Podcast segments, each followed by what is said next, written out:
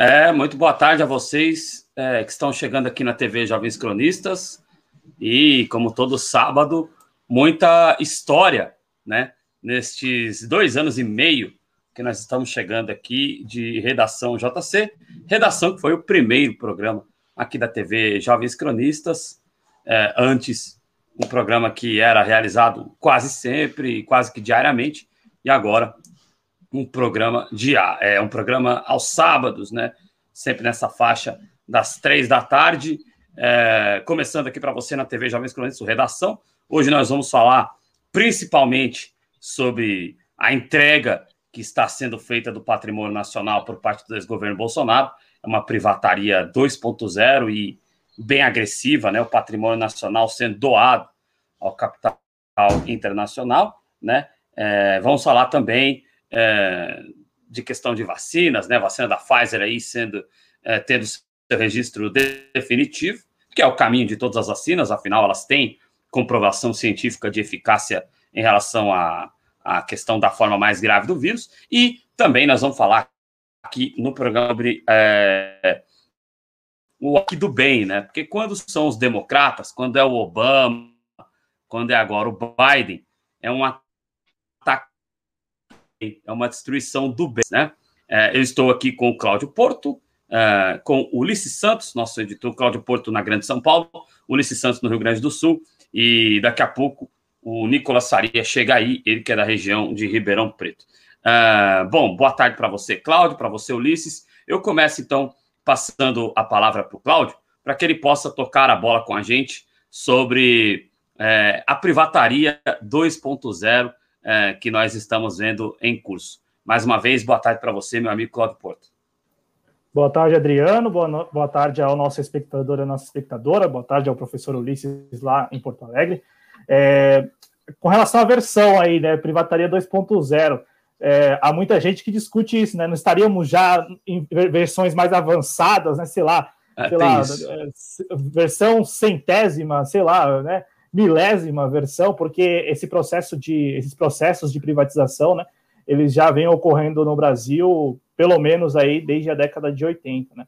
É, agora, o, o, fato é que nesta semana tivemos uma, algumas ações concretas que indicam né, que as próximas semanas, que os próximos meses, que este ano de 2021 será marcado pela entrega né, de importantes ativos aí do patrimônio público dos brasileiros, nosso patrimônio público nacional, né, que respondem em boa medida à nossa soberania, né, à nossa independência.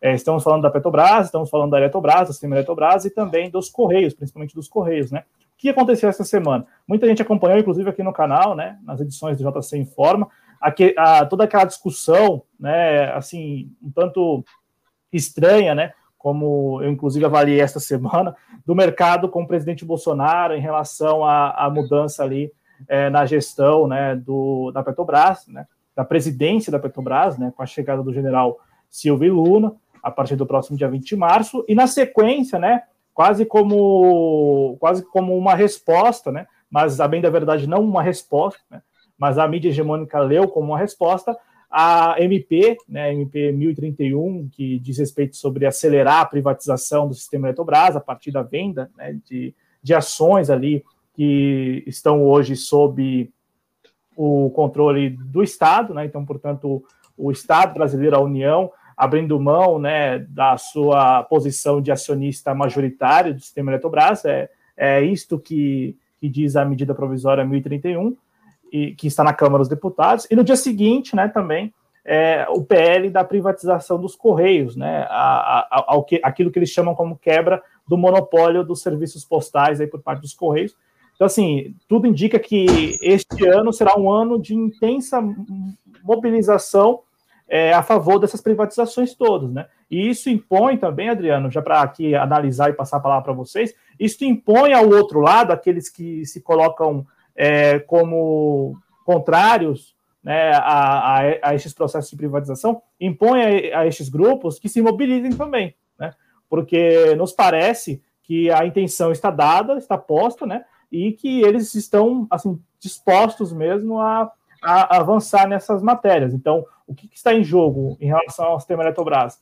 o Estado abrir mão da sua posição de acionista majoritário e, com isso, permitir que empresas privadas, né, ou uma apenas empresa privada, assuma o controle ali da, do sistema Eletrobras, é, com exceção de dois, dois, de dois ativos, né, duas subsidiárias da Eletrobras, né, que é a termoelétrica, a termoelétrica não, a termonuclear e também a, a binacional é, de Itaipu, né, isso estaria por fora aí dessa medida provisória, né, essa medida provisória é bem expressa, né, fala isso claramente, que não se pode aí é, privatizar esses dois ativos, né, essas duas subsidiárias do sistema Eletrobras, e em relação aos Correios, estamos falando de todo, né, de todos os Correios, de todo o sistema aí, de todo o aparato dos Correios, que é uma das poucas estatais com presença em todos os municípios do país. Ulisses, fica à vontade para falar sobre. Essa interessante montagem Cláudio, Adriano e a todos e todas que nos acompanham nas redes sociais. Essa, esse processo de privatização, como o Cláudio bem comentou, ele vem já de algumas décadas, né? Em alguns momentos ele foi mais intensificado, em outros, em outros menos. E o que a gente nota nesse governo, desde o começo, desde a, desde a campanha, vamos dizer assim, e desde a posse, né? que o Paulo Guedes sempre disse, né? A ideia é vender tudo. A ideia é passar nos cobres, é vender o que tiver para vender. E ele sempre, ele nunca, ele nunca se furtou de citar Petrobras, Eletrobras e tal. O problema foi que não tinha o, a, a, repercussão que ele queria na Câmara dos Deputados, enfim, não, não conseguia a tal da maioria que ele precisava. Agora ele tem a, tal da maioria. Né? Agora a maioria se, se, se criou, enfim, foi uma coisa mais uh, colocado. O que a gente tem também de perceber que em, várias, em alguns casos essas privatizações uh, no terceiro mundo invariavelmente quem em alguns casos quem adquire essas empresas que é, deixam de ser estatais são justamente estatais europeias ou mesmo asiáticas então assim são empresas de lá que adquirem as empresas daqui que normalmente são empresas estatais de lá, o que já aconteceu em vários casos, né? A gente pode encontrar vários casos aí que isso acontece. Agora, uh, é uma lástima porque as pessoas, eu acho que em grande parte as pessoas não se dão conta ou, ou se, ué, que grito foi esse? Não se dão conta do que do real impacto que uma privatização dá na, se dá na, na vida delas. Por exemplo, a questão dos correios é uma questão muito importante pra, porque uh, por mais que tu diga assim, ah, não, eu, eu só compro uh, mercado online, mas não, acontece que de repente o mercado online, quem entrega o correio tradicional. É isso. Aliás, é, é muito interessante, a gente estava conversando, acho que foi num programa com o Pedro no JC Informa durante a semana, né? Uh, a pessoa contrata enfim, vamos lá. A pessoa contrata a FedEx, contrata um serviço de entrega bacanudo, né? Já que ela é a favor da privatização. Aí esse serviço de entrega bacanudo, ele vai lá e usa, né? A, o serviço dos correios, tem lá uma etiqueta para que a entrega seja concluída, né? É a cara, é, é a cara justamente é, desse, desse processo que a gente vive dessa dessa questão de que todo mundo está virando ANCAP, né? Inclusive as pessoas mais velhas. É um negócio muito escroto que a gente tem visto é, ultimamente. Ô, ô Cláudio, é, é, é o Ulisses me falou, o Ulisses, uma coisa que a ver se você concorda. O Ulisses falou, agora o Bolsonaro está tendo maioria. É, na teoria, ele deixou de ter maioria em algum momento. Mas na prática, eu sei que estou até saindo um pouco da pauta, estou trajaneando um pouco o programa, como sempre. Mas, assim, é, é, em algum momento o desgoverno deixou de ter maioria no parlamento, seja ele no, no, no na Câmara ou no Senado, Cláudio? É, só uma correção, né, Adriano? Eu falei termonuclear, é, é eletronuclear, tá? Então, as duas, as, as, as duas subsidiárias da, do sistema Eletrobras que mesmo que essa privatização venha a ocorrer, ficarão sob o controle do governo, né, da, da União, é, a eletronuclear e também a binacional de Itaipu. É, eu, eu, eu vou além, Adriano. Eu não, não, curto muito essa ideia de ficar reduzindo tudo ao desgoverno Bolsonaro, né? É, porque, veja, o Congresso Nacional ele, ele é independente, sempre foi independente, só que so, independente, digo, do governo federal, né? Porque o lobby ele funciona ali, né? O lobby influencia ali. Então, assim, essa pauta, por exemplo, de privatização dos Correios, de privatização de, de abertura de mão ali do controle da Eletrobras por parte do governo federal, e também em relação à Petrobras, né, como a gente vem acompanhando esse sucateamento, essa redução de tamanho da Petrobras para facilitar a sua privatização, isso já vem, é, já vem de muito tempo. Né? O, a, a, o lobby sempre defendeu isso, né? defendeu a privatização da Petrobras, defendeu a privatização e defende a privatização da, da Petrobras. Em relação aos Correios, não é diferente. E qual é a razão né, por trás da privatização dos Correios? É óbvio que interessa muito a essas grandes companhias de logística transnacionais, né? é, ter, é, ter ali, né, sob o seu domínio, a capilaridade dos Correios. A gente está falando aqui de uma estatal que tem presença nos 5.570 municípios do país, né? É, então, assim, é, é, é uma capilaridade que nenhuma outra companhia é, consegue, né, tendo como concorrente os Correios. Então, é preciso eliminar a concorrência, né? É, é, é aquela, aquela, contradição básica né, da, dos, dos, liberais, né, que defendem o, o livre mercado, né? falam tanto em concorrência, mas, bom, é, precisamos eliminar a concorrência. Né? E não se elimina a concorrência é, disputando o preço, né? colocando, é, na questão do preço, né? do valor do serviço, e sim articulando lá no Congresso Nacional para acabar de vez com essa concorrência, que é a intenção desse PL que foi entregue pelo desgoverno Bolsonaro. Então, o que manda mesmo, que rege aí a, a, a pauta no Congresso e também, enfim, essa mobilização por parte do desgoverno em apresentar o PL lá para a Câmara dos Deputados é o lobby. Né? Então eu falo em não reduzir para o desgoverno, porque é, poderíamos, de repente, neste momento, é, estarmos vivendo aí um, sob outro governo e este outro governo também apresentasse esse PL, né? como coloquei aqui no início e como o Ulisses também disse, a gente está falando de algo que, que é uma realidade crônica do Brasil desde 80, pelo menos desde a década de 80 essa questão de que as estatais elas sempre estão ali na mira para a privatização, né, para entrega à iniciativa, privada. E as justificativas geralmente são justificativas assim muito frágeis. A justificativa dos Correios é que não dá lucro, mas se você olha o balanço financeiro dos Correios desde 2001 ou desde 99, enfim, é, você observa que não, que só teve prejuízo mesmo em um determinado período histórico muito conturbado, né, recente aí muito conturbado e por razões muito específicas. Então, assim, não é porque, a, o, porque os Correios são os Correios que eles, que eles dão, dão prejuízo. Não é verdade. Né? Ao contrário, o gráfico mostra muito claro que não. Olha, desde o início do século até agora, os Correios só deram prejuízo em um momento muito específico, né? E, em um momento específico de, de, de, turbulência política, né? No contexto político do país. Então, assim, é, é, são, são justificativas frágeis, para aprovar aquilo que já, já, está, já está na pauta, pelo menos década, desde a década de 80. Eu, eu, eu lamento profundamente, Adriano, que o que deveria estar na discussão neste momento, que seria o quê? A mobilização contra isso não esteja na pauta ainda.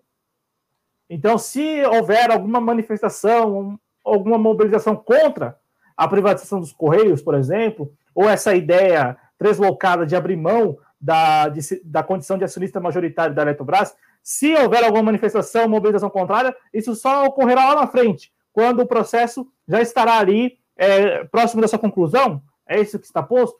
Porque o que me parece que razoável era, a partir da apresentação desse PL, até porque essa, esse temor de privatização dos Correios não é de hoje, né? É, eu, eu imaginava, eu esperava, né? Eu espero que a mobilização já ocorresse, mobilização contrária denunciando, denunciando as justificativas frágeis daqueles que defendem a privatização e também expondo a, a presença dos Correios, a função dos Correios, né, a participação a, dos Correios no dia a dia, no cotidiano dos brasileiros e brasileiras. Então, assim, me parece que o que deveria estar sendo discutido, que é esta mobilização contrária, ainda não, não se faz presente na, no debate. Né? Não, não, digo aqui no nosso programa, mas não se faz presente no, no debate que me parece ah, razoável há algum tempo. Debate que em algum momento, esse PL viria a ser apresentado ao Congresso e o Congresso, influenciado pelo lobby, pode vir a aprová-lo. Entendeu? Então, vamos deixar para se mobilizar é, é, lá na frente, quando o PL já estiver no plenário da Câmara sendo votado, depois no Senado, né? É, é, é isto que me parece que não está na, não está na pauta de discussão ainda. Né? E, e assim, é preciso se mobilizar contra isso, né? Se mobilizar não apenas contra isso, mas veja, temos agora oficialmente a PL do, da privatização dos Correios. Então temos agora a, o objeto concreto para militar contra, né? Para militar contra, mas não militar contra pura e simplesmente, mostrando que as justificativas são frágeis e a importância do sistema dos Correios para os brasileiros e brasileiras. É, antes de, do, do Ulisses voltar aqui, só trazer alguns comentários da galera, até para ele também pegar o ponto que a gente está da nossa conversa. É, uh, o, Isaac Ferreira está dizendo aqui, ah, in, então privatiza a Embrapa, né? Pois é, o que é de interesse deles, eles aí fazem de uma forma diferente, né? O Marcos está aqui também, dando boa tarde, dizendo que a privataria é em ritmo acelerado, é, sem resistência dos sindicatos. Sindicatos que foram duramente também é, também foram duramente prejudicados em todo esse processo pós-golpe, né? Eu sempre gosto de ponderar isso, né? Porque colocaram na cabeça do trabalhador que o imposto sindical é, é roubo e que o sindicato é um bando de caretas. Infelizmente, isso ficou no consciente coletivo da até algumas pessoas até votam na esquerda, mas que conseguiram esse. Não estou dizendo militância, não estou dizendo pessoas que, ou, trabalham com a esquerda ou a esquerda militam nas redes sociais, independente de filiação, não. Estou dizendo assim, pessoas que não não são militantes e que votam, né, é o trabalho midiático que torna as pessoas, como eu disse no começo do programa, CAPs, entre aspas. Né? Uh, um abraço para o Fernando Gregório da Silva, ou só CAPs, né? É, é, é, engraçado que só quem deveria ser capitalista é o acumulador, porque é só ele que usufrui do capital, né? É, mas é, a gente tem muita pessoa que está deixando de comer para pagar um, um celular de última geração que se diz capitalista. Aí é o problema sério, né? É, o, o Nick aqui, que conta até 10, ele diz aqui que os Correios não têm monopólio de entregas, mas querem criar um oligopólio privado. Perfeito. Vai na linha o seu comentário, inclusive, do que o Claudio falou, né? Dizendo aqui que falam tanto de concorrência, mas não, não querem baixar os preços, né? Querem destruir o subsídio dos Correios. Perfeito, perfeito seu comentário. É, ô, Cláudio, até para a gente chamar o professor Ulisses de volta aqui, você quer que a gente coloque na tela é, as informações que você é, parou para a gente, Correios? Não, por gentileza, tem um gráfico, né? Tem, um, tem, do, tem duas telas aí, uma que é o Sim. tamanho dos Correios e a outra um gráfico. Perfeito, vamos lá então. Tá aí na, na tela, né, os números dos Correios, né? Quando a gente fala que os Correios é, têm presença marcada nos 5.570 municípios do país, é porque eles estão em 100% das cidades, né, dos municípios. O 41% das cidades do país são atendidas pelo Banco Postal, né, que é vinculado ao, aos Correios, é um, é um banco mesmo, né, é um espaço ali, um, um centro de atendimento com serviços bancários, que durante 2012, entre o período de 2012 e 2017 ou 2018, esteve em convênio com o Banco do Brasil. Né?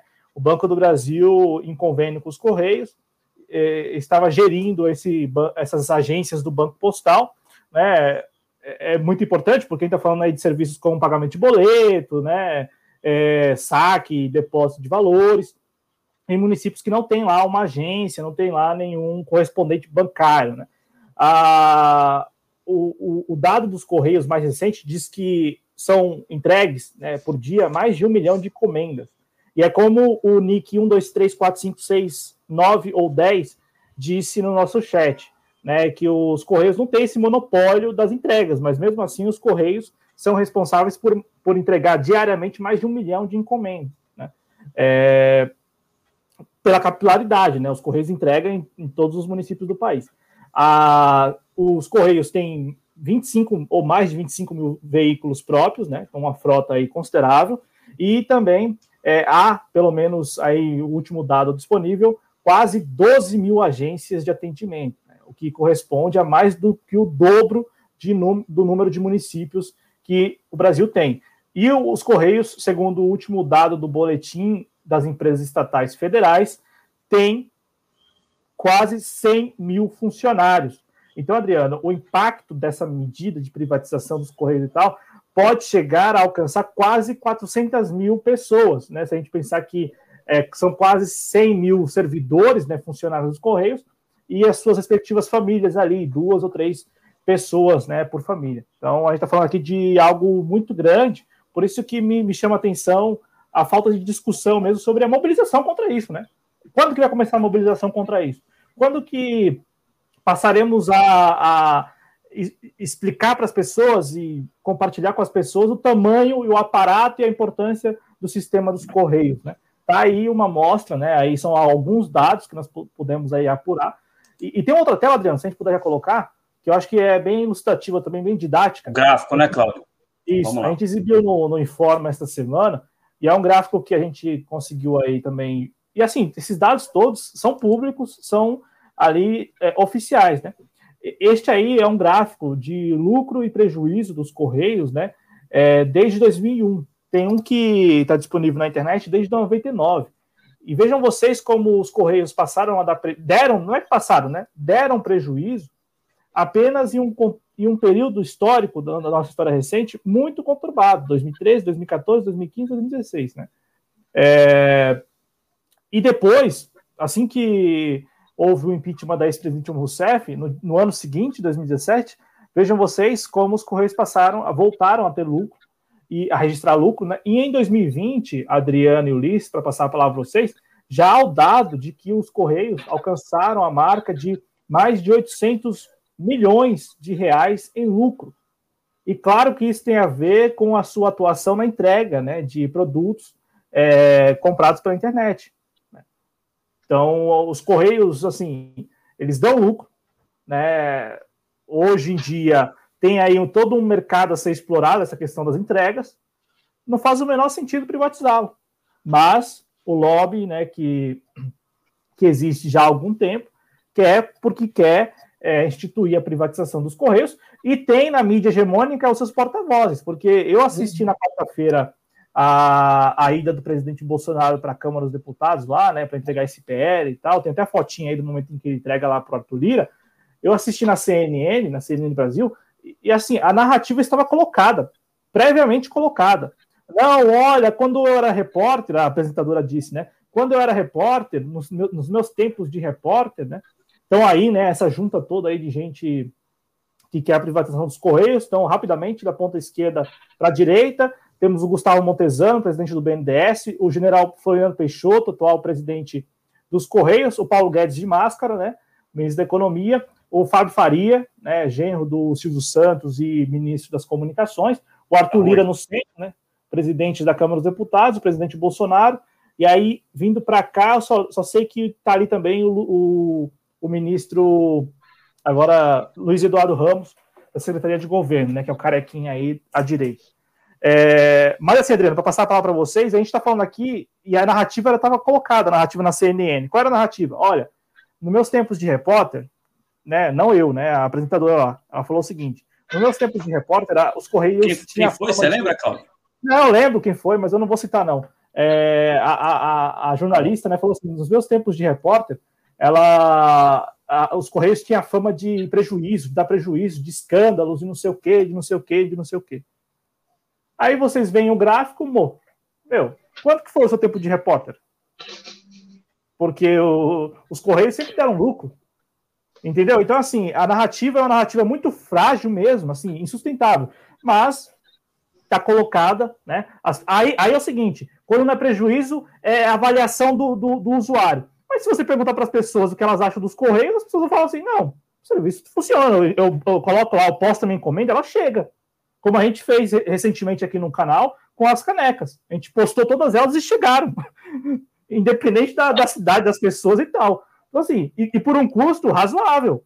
Assim, não, não foi muito caro para você mandar para outros estados, como a gente mandou, aqui de São Paulo, né? Então, sabe, a, a justificativa, as, as justificativas para a privatização dos Correios elas são extremamente frágeis.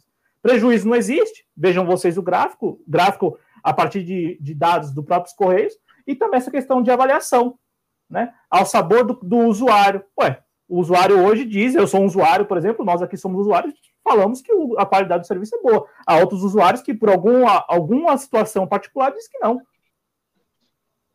E aí, aí é, aliás, antes... acho que não faz sentido, né? É, rapidinho, Ulisses, já te passo a palavra. É, você falou da narrativa da CNN Brasil. Já que você não falou o nome da repórter, eu vou seguir o, o, o editor de política aqui, não vou falar.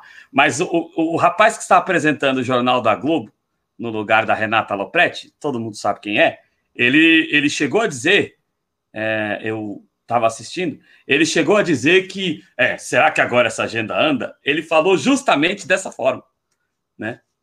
Então, ele que é, é muito amigo dos catadores de bolas é, que jogam tênis, né? Ah, é, aliás, é, é, o, essa narrativa, infelizmente, é a narrativa dominante. E aí, Ulisses, agora sim, eu quero saber de você, como é que você vê isso?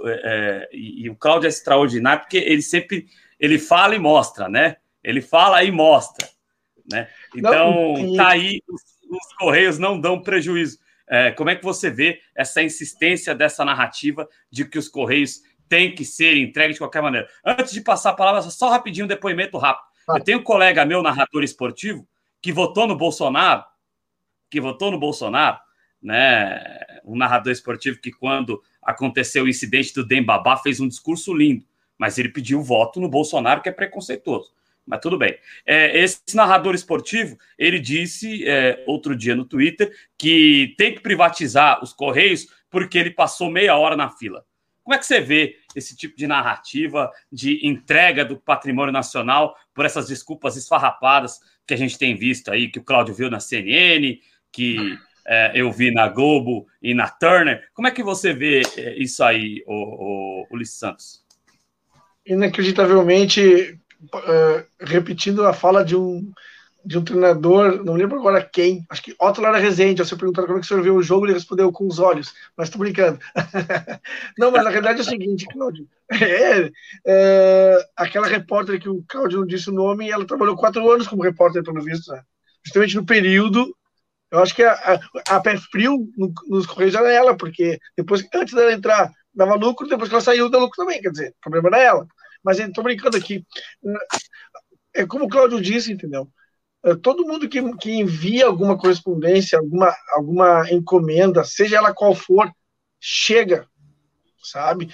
Ah, tu vai dizer, ah, mas eu não mandei, eu mandei e chegou quebrado. Sim, esses, isso, isso existe porque é do ser humano, acontece, problemas acontecem.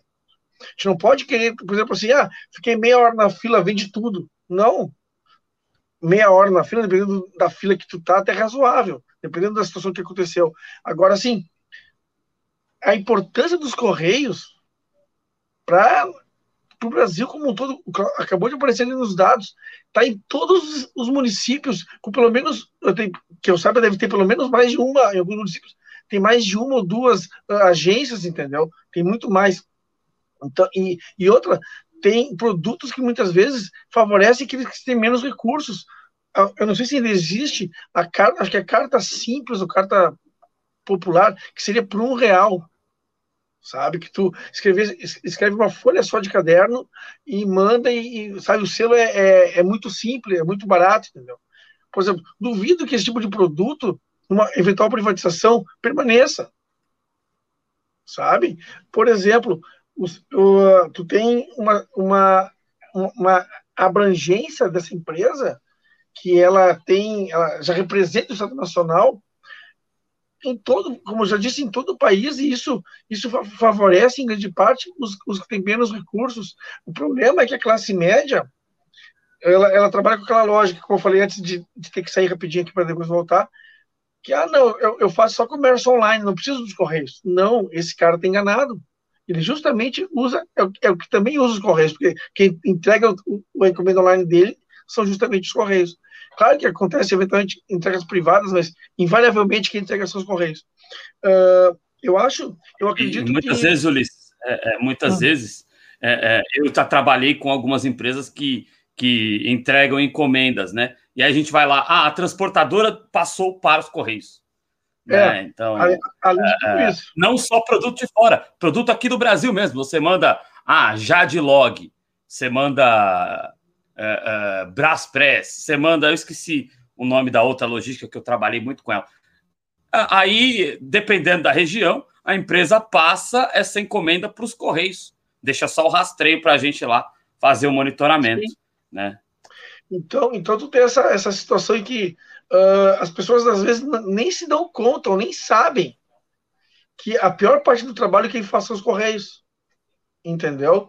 E aí, por exemplo, é uma categoria que quando, por exemplo, eu vou te contar assim, ó, vou contar para vocês, para quem nos acompanha, quando eu fico sabendo que os funcionários dos correios fazem greve, eu nem me importo, porque eu acredito que o trabalhador tem que fazer greve sim sabe? Eu acho que uma, uma paralisação do, dos Correios é, por exemplo, ela, ela aparece e mostra o real valor de quem trabalha em entrega, em, que trabalha numa empresa como essa, que é importante e é fundamental o país nosso, do, do, tamanho do nosso, que é continental, e tem que ter uma entrega que facilite para todas as pessoas. Agora, claro, né, só para complementar minha fala aqui, por enquanto, uh, isso que tu comentou, Adriano, da narrativa vinda da, de setores hegemônicos da imprensa, não me surpreende. Porque, como eu já venho dizendo alguns momentos, algumas semanas, quando, quando eu participo do JC Informa, uh, a crítica dessa imprensa hegemônica a esse governo, ela é pontual e ela é sutil, ela é delicada, porque a agenda econômica deles é rigorosamente a mesma é só para fazer média crítica, né? Só para dizer que ah, eu é. também sou legalzão. Eu também estou dizendo que o Bolsonaro é, é, é, um filho da mãe, é um. Né? Eu sou isento. Genocida não. É, eu, eu também estou dizendo que o Bolsonaro é nojento. Exato. Ele é nojento, bo... nojento e bobo, né? É. Ele é nojento, mas todas as medidas econômicas que ele, como presidente, querendo ou não, está por trás, ainda que seja o Paulo Guedes quem manda nisso, todas essas medidas é, são é, louvadas aí pelo, pelas oligarquias midiáticas, né? Fernando Gregório da Silva aqui está querendo que fiquem as estatais, é o nosso desejo também. É, e o, o, nosso. Vou fazer como o Cláudio, vou repetir. Um, dois, três, quatro, cinco, seis, nove ou dez. Está dizendo aqui, arruma um link mais fácil. É, é, tá dizendo aqui que as companhias de telefonia são campeãs de reclamações. Aí, antes de colocar o Nicolas Faria na conversa, ele já está aqui nos bastidores, você já, é, como diz o outro lá, já já você entra, já já você fala, Nicolas Faria, aí direto de Ribeirão Preto. É, é, é impressionante. Eu vi um vídeo do Zema que, assim, é, eu fiquei realmente com náusea. Ele dizendo: olha, é, as companhias é, telefônicas são um grande exemplo é, antigamente, telefonia era o preço de uma casa. Porque antigamente não tinha tecnologia, Patsy. Era natural. O a, telefone era o preço de um carro é, no Brasil, mas era o preço de um carro também em todos os outros países do que na época era chamado de terceiro mundo. Hoje, país em desenvolvimento. O Brasil não é país de primeiro mundo. O Brasil é um país Eu... em desenvolvimento, Ulisses sobre a questão das, da reclamatória das em, é, reclamações das companhias telefônicas, eu tenho uma história para contar rapidamente, tá? Há um tempo atrás eu fui no Procon aqui em Porto Alegre reclamar de uma essas empresas de de ah, me fugiu agora, não quero falar do programa, mas enfim, fui, fui, fui reclamar da NET, tá? Fazer uma reclamatória da NET. E aí eu perguntei para a moça como é que funcionava. Ela disse, ah, preenche aqui o formulário e me entrega depois. Ah, tá bom. Preenchi, escrevi qual era a minha reclamação. Falei para ela, tá, como é que funciona agora a sistemática? Ela disse, olha só, se é uma empresa comum, uma, uma empresa pequena, tu faz a reclamatória, a gente manda para eles uma carta, a tua reclamatória, eles, e a gente faz, né, a, a, a, a enfim, tenta resolver. Essas empresas como de telefonia e de, e de, de net, por exemplo, em Sky é o contrário. Eles têm uma pasta. Eles têm uma pasta que o bode eles vêm buscar aqui uma vez por semana. Aí eu falei, não, peraí só um pouquinho. Como assim? Campeões, é, eles têm uma Eles têm uma, sabe, isso não é de agora. Isso, essa, essa minha aventura que eu fiz no Procon faz uns 10 anos, eu acho, atrás. Então eles têm, na, eles têm uma pasta. Hoje devem ter um arquivo de um tera, de certo, né, cara? Tu imagina o que, que não é o negócio, né? Olha a qualidade do serviço. Pois é, eu, eu vou... e, e, a questão, você falou na a palavra é, qualidade, né, Ulisses? É, é, é muito claro que o, o serviço desses países, é, eu vou dizer que o Brasil esteja num segundo escalão, vamos dizer assim, né? Tem o primeiro escalão, o Brasil não é não é a República Democrática do Congo, não é o Nepal, não é a Síria que os Estados Unidos estão fazendo um ataque do bem lá. No, daqui a pouco a gente vai falar sobre isso. O Brasil não está nesse nível, mas o Brasil não está no nível, né? Já foi a oitava economia do mundo quando tinha governo, quando o governo é, era comandado por um estadista. Mas hoje o Brasil ele não está, e talvez nem naquela época tenha estado no escalão dos países europeus, dos Estados Unidos e tal, né? Mas a nossa internet, é, é, o nosso serviço de telefonia em geral é do nível dos países subdesenvolvidos lá embaixo.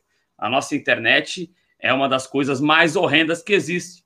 Então, aquele discurso que eu vi do Zema é, me deixou bem putrefato, para não, não dizer outra coisa, porque é, é, um, é um discurso que não que você vê as, as pessoas reproduzindo, mas as pessoas olham como é que as pessoas reproduzem esse discurso, sendo que a internet que existe na casa delas é uma porcaria. Elas pagam 100 mega e usam 10 e reproduzem esse discurso, sabe? É, é, é, é o cúmulo do ridículo, é o cúmulo de se entregar para os interesses corporativos, né? Eu vou aproveitar aqui é, para trazer então o Nicolas Faria para a conversa, direto lá de Ribeirão Preto. Boa tarde para você, Nicolas Faria. É, que esteja tudo bem aí com você, com a sua família e como é que você está vendo toda essa questão. O nosso primeiro tópico, grande tópico já, é, aqui foi dos Correios. Como é que você vê essa questão da, da, da privatização uh, dos Correios uh, e das demais estatais, a Petrobras e a Eletrobras? Eu fiz o GCzinho aqui, bem maroto, em liquidação, porque é assim que a gente vê que as coisas estão acontecendo. Qual é a sua percepção sobre esse tema? Boa tarde para você mais uma vez, é, Nicolas Faria. É, boa tarde, pessoal. Boa tarde para vocês três. Né? O que eu tenho para dizer é que eu estava ouvindo antes de entrar aqui, a minha percepção é clara que é, é um tremendo entreguismo que eles estão fazendo, né? Pegando as estatais como a Petrobras, os Correios, a Eletrobras e querendo vender a preço de banana, né? Eles estão começando o desmonte. Eu estava observando a Eletrobras, eu observei o desmonte há bom tempo atrás, dava-se nos jornais né, de, de mídia hegemônica, o desmonte que estava ocorrendo, e para mim, o maior exemplo de desmonte que está ocorrendo na Eletrobras, é, por não ter investimento, é lá no Amapá, que tem ligação. O engraçado foi que o presidente tinha ido é, lá no Amapá visitar tudo, deu um, um, uma visita, olhou as coisas, depois de alguns dias começou tudo aquilo lá começou todo aquele estrago lá no, no Amapá, energia, tudo, e eu sempre comentava, isso é o que? Está acontecendo desmonte. Se tivesse tendo investimento, não estava acontecendo aquilo, porque é ligado com a estatal. Outro ponto que eu queria falar das privatizações que eu acho necessário é que os Correios, por mais que as pessoas reclamem né, do atendimento, estava ouvindo vocês falando, né? Eu acho que claramente não tem que ser privatizado. Eu sempre bato na tecla que o Correio ele tem que ser totalmente nacionalizado, assim, já não é eu estava vendo que o já não é 100% mais nacionalizado como ele era, né? Mas ele deve ser 100% nacionalizado e depositado, é, como fala, recursos para investimento. Porque o que mais deixa o Correio capenga para não ser a melhor, a melhor entrega do Brasil, para todo o Brasil, é essa falta de investimento, é o que a gente sempre fala, né? E a Petrobras não tem nem que falar, né? Para mim, o preço dos combustíveis já é um exemplo claro do, do que está acontecendo porque eu sempre bato a tecla no, nas redes sociais que o que está deixando o petróleo mais caro é a refinaria, ninguém intervém na refinaria, né? O, o Bolsonaro sempre fala, a gente não vai mexer nas refinarias, mas o ICMS a gente vai mexer.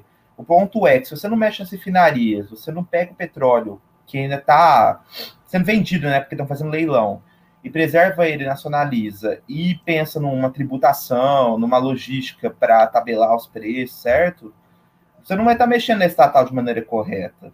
Você não vai estar, tá, você está só usando a estatal para as suas benesses. Eu até estranho os liberais, né, os neoliberais olharem para o Bolsonaro e falar: nossa, você está intervindo numa estatal. Mas você acha mesmo que ele ia não intervir? Bolsonaro, você acha que eles não iam intervir? Hum. É claramente ele ia, porque a, a lógica econômica dele é diferente da lógica do Guedes, por mais que o programa seja neoliberal. Perfeito, perfeito. Isso aí é a primeira participação do Nicolas Faria aqui, nesse sábado, no Redação JC. Ô, Cláudio, é, vamos tocar em frente então, vamos seguir em frente aqui. Agora travou tudo aqui, não sei se tem mais algum gráfico que você queira que eu mostre, é, mas fica à vontade, Cláudio. Eu gostaria de retomar o ponto que o Ulisses trouxe, né, da, da questão de reclamação, né, que um, um espectador do chat trouxe e o Ulisses comentou. É, a, além dessa reclamação sobre as condições mesmo do serviço, né, as más condições de serviço, tem muita reclamação do custo-benefício mesmo, né? Porque a, a, o, o, valor, é, o preço que se paga pelos serviços hoje no Brasil não é baixo, né? É, não é um preço razoável, não é um preço barato, né? Pelo serviço de internet, pelo serviço de telefonia, pelo serviço até o serviço de energia elétrica também, né? O combustível, como trouxe o Nicolas agora. Então, assim, o custo-benefício né, às vezes até fica, é, digamos assim, uma, é, é, é, tratado de maneira secundária, porque as pessoas ficam revoltadas mesmo né, com a condição do serviço, com a qualidade. Né? Então, assim, ah, eu, eu nem me importo que eu pago X por, por uma internet ruim, pela internet, né? Eu reclamo porque a internet é ruim. Porque, veja, o, aqui em São Paulo, você encontra serviço de, de, de internet fibra, assim, é, é, é, é um valor exorbitante se, é, proporcionalmente ao salário mínimo. Você paga por, um, por uma internet de 100 mega, de 200 mega, 150 reais, 200 reais, proporcionalmente ao salário mínimo, a gente está falando de 20% do salário mínimo. Por uma internet de 100, 200 mega, que hoje é, é, é a realidade da velocidade de internet né, no Brasil. Há, há 10 anos atrás, a realidade era 1 mega, 2 mega, né? Inclusive tinha, tinha programa do governo federal para subsidiar e, e você estabelecer o tal do programa Banda Larga Popular, né? Eu lembro que aqui em casa tinha, né? a banda larga popular, que você pagava um valor diferenciado, a política era isenção de ICMS e tal. Ah, agora, o problema todo é, é, que, veja, uma vez que as pessoas reclamam, elas reclamam pela qualidade do serviço e não pelo preço. Então, portanto, elas não, elas não se mobilizam, elas não, por exemplo, reivindicam mais investimento.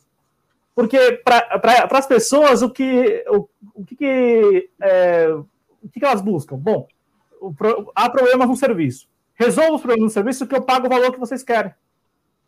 Né? E aí nós ficamos nesse, nesse ciclo vicioso em que as operadoras vão lá, remendam o sistema, as pessoas elas se sentem ali contempladas pelo, pelo serviço e não, e não reivindicam mais investimento. No, no, Nordeste do país, o consórcio lá de estados, né, de governos, de governos estaduais, já há algum tempo vem trabalhando nessa, nessa segunda ponta, que seria a ponta do investimento. Então, não é de hoje que se tem notícia aqui no Nordeste do país, até ali, bem, que o impeachment marca essa transição, né? com o impeachment da Dilma, os estados do Nordeste passaram a trabalhar juntos e eles têm firmado convênios, por exemplo, com a Huawei chinesa, para a expansão da rede fibra, para não ficar na dependência mais da internet banda larga, que, querendo ou não, ainda tem o controle das, das operadoras, né? A, a, internet fibra, vocês, eu não sei se é a mesma realidade é em outro, no interior de São Paulo, imagino que seja, mas não sei se é no Rio Grande do Sul. Mas a internet fibra é pulverizada. Né? Você tem as operadoras, mas também você tem as pequenas operadoras que prestam esse serviço. Que elas mesmas instalam lá os, os cabeamentos, puxam o cabeamento e elas é, prestam aquele serviço, né? Por um preço exorbitante, diga -se. Mas assim, o, o, o, problema todo está em não investir, né? É, quando o Estado abriu mão de investir né, na, na, expansão e, e, meio que terceirizou isso para as operadoras. O que se pretende com a privatização dos Correios é a, é a mesma coisa. Que se pretende é, olha, nós não conseguimos, via Correios, expandir e melhorar a atuação dele. Vamos entregar para a iniciativa privada que faça bom uso disso e, e, e invista. Né? é, é aquela ladainha de sempre, né? De que a, a iniciativa privada vai investir, vai pegar o aparato e vai investir no aparato né, nessa capilaridade. Até investe, mas encarece o serviço. E isso não garante que o, o usuário na ponta, no, no, no, final não vá reclamar. Então, o, o cenário que nós podemos vislumbrar para passar a palavra para vocês é o cenário em que o usuário vai continuar reclamando do serviço, aí a iniciativa privada vai remendar, enfim, a, a qualidade e tal, não vai, não vai investir pesadamente para garantir que nenhum usuário reclame, né?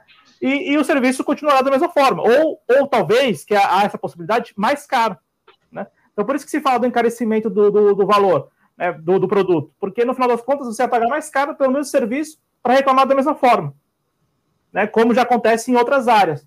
E para passar a palavra, não faz o menor sentido privatizar algo porque um sujeito no Twitter, ou um sujeito no Facebook, ou uma pessoa em qualquer lugar do Brasil tenha reclamado do serviço. Não faz o menor sentido isso. O que justificaria a privatização, e ainda assim não justificaria, seria você ter prejuízo, você ter, sei lá, olha, tá, tá saindo muito caro manter isso. Quando não é verdade. Veja, é, é, é puro, é pura vassalagem, é puro entreguismo. Recentemente, colocaram também na pauta de privatização o CEITEC, né, que é o Centro de Tecnologia Eletrônica. É o Centro Nacional de Tecnologia Eletrônica. Cara, a gente está falando daquilo que mais nos aproxima da tal fronteira tecnológica contemporânea. Microchip, sabe? Semicondutores. E ainda assim querem entregar a razão. Olha, nós investimos pesado nisso e não está rendendo o, o, o, os resultados esperados. Peraí, como não? Como não? Ele está falando de algo que é exatamente deste, deste século, né? algo que pertence a esse século. Entende? Então, assim, a, a narrativa é muito frágil mesmo. Só que eu concordo com vocês. Chega enlatado para as pessoas, as pessoas vão aderindo. Né? E as pessoas já aderiram a essa questão de que os Correios não prestam. Né? Quando, verdade, que... quando você precisa do serviço, o serviço presta lá. Ah, que eu, eu, eu, eu, vou passar a palavra, Ulisses. O que me parece Sim. razoável nessa discussão é os Correios, ele cumpre com a atividade de fim dele, que é entregar. Tudo que você posta nos Correios, entrega. Chega. Entendeu? Chega. E além do que, chega e, e chega. Vai lá, Ulisses, Sim, vai lá. É importante que é o seguinte: as pessoas, e eu boto aqui, eu nomino elas como senso comum, uh, tem a seguinte lógica, como o Cláudio comenta, né? Quando reclamam do serviço, elas não perguntam, por exemplo, em que condições trabalha um carteiro, por exemplo. Em que condições trabalha, em quais as condições de trabalho de quem trabalha no, na, numa agência de, correios, sabe? Como é que é a estrutura de trabalho desses caras? Não pede, não faz, por exemplo, uma campanha uh, para valorização dessas pessoas. E aí, quando esses profissionais fazem greve, ah, viu, a banda de vagabundo privatiza tudo. É essa a lógica da classe média. E na realidade, se tu tivesse um profissional, e aqui, quando eu falo profissional, eu falo em, qualquer, em todas as áreas, todas as áreas da função pública, uh, de carteiro a, a, médico, a professor, qualquer, sabe? Se tu valoriza o cara, se tu tem dá a ele condições de fazer um bom trabalho, ele faz um bom trabalho. E às vezes, em grande parte das vezes, ele faz um bom trabalho mesmo sem condições mesmo sem salário. Então, assim, falta as pessoas entenderem e valorizarem esse pessoal que está lá na ponta e que vem, faça chuva, faça sol, entregar a sua bela correspondência, a sua querida encomenda que ele pediu no tempo, no, no tempo hábil. Então, o problema muitas vezes é isso. Eu reclamo do serviço e eu não estou nem aí para quem preste para mim, desde que preste para mim o serviço que eu estou pedindo. Afinal de contas, o mundo é o meu umbigo. É assim que a classe média pensa, lamentavelmente. O, o Nicolas, é, então, uh, Nicolas, Cláudio e Ulisses. Só, acho que é uma boa forma de arrematar esse tema. Aí, se alguém quiser acrescentar alguma coisa, fica à vontade. Manchete da Folha de São Paulo. Com sinal verde para a venda de estatais, Guedes e Onix, eu vou é, grifar aqui, alterando o tom da minha voz, a palavra. Guedes e Onix disputam. Guedes e Onix disputam programa de privatização do governo. Ou seja, por que, que eles disputam? Quem manda na economia não é o Paulo Guedes?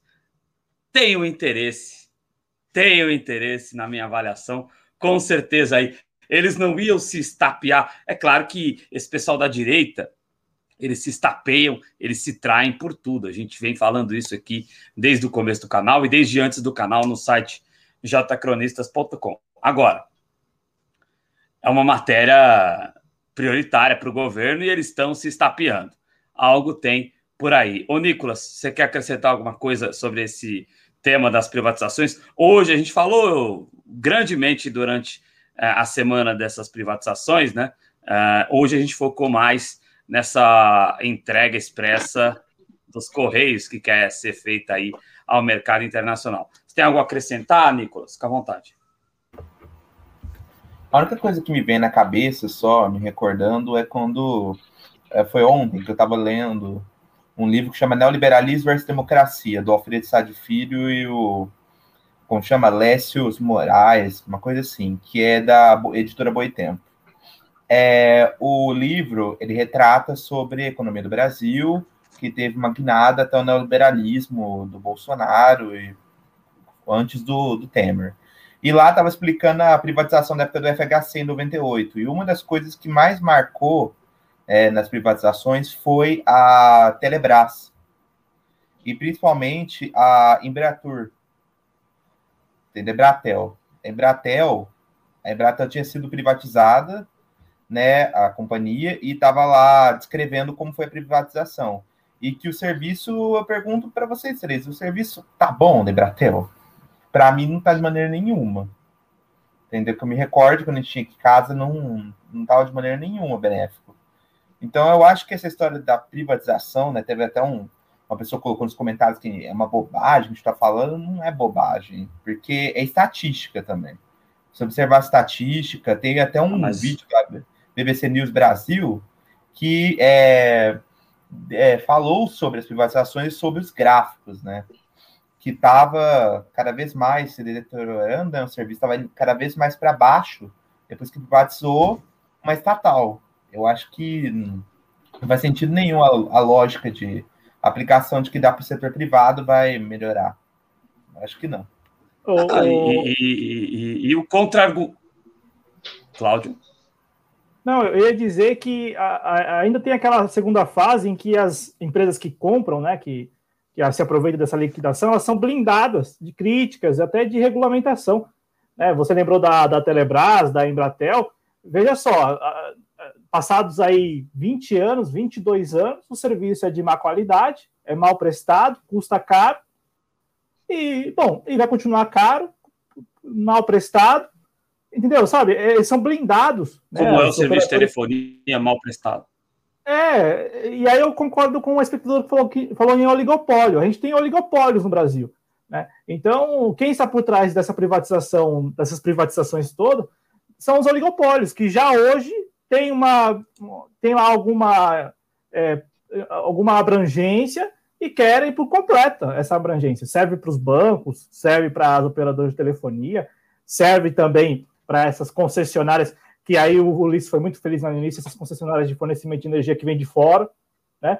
É, e né, vem para dominar e para lucrar, no final das contas. Então, assim, a, a narrativa é extremamente frágil. O que está posto aqui, eu gostaria até de ouvir os companheiros, se fosse possível, assim, que está posto é, haverá mobilização contra isso, na avaliação de vocês? Porque é, me parece que é um tema que está na pauta sempre, mas que na última semana é, veio a público no seu objeto concreto, nos seus objetos concretos, a medida provisória e também o PL. A medida provisória está em tramitação no Congresso, tem aí 120 dias para ser votada e tal, a medida provisória que acelera a privatização da Eletrobras, né? Que, que permite ao governo que vá vendendo as suas ações até que se torne um acionista minoritário. Então não tenha mais ali é, influência sobre o sistema Eletrobras, com exceção da binacional e da eletronuclear.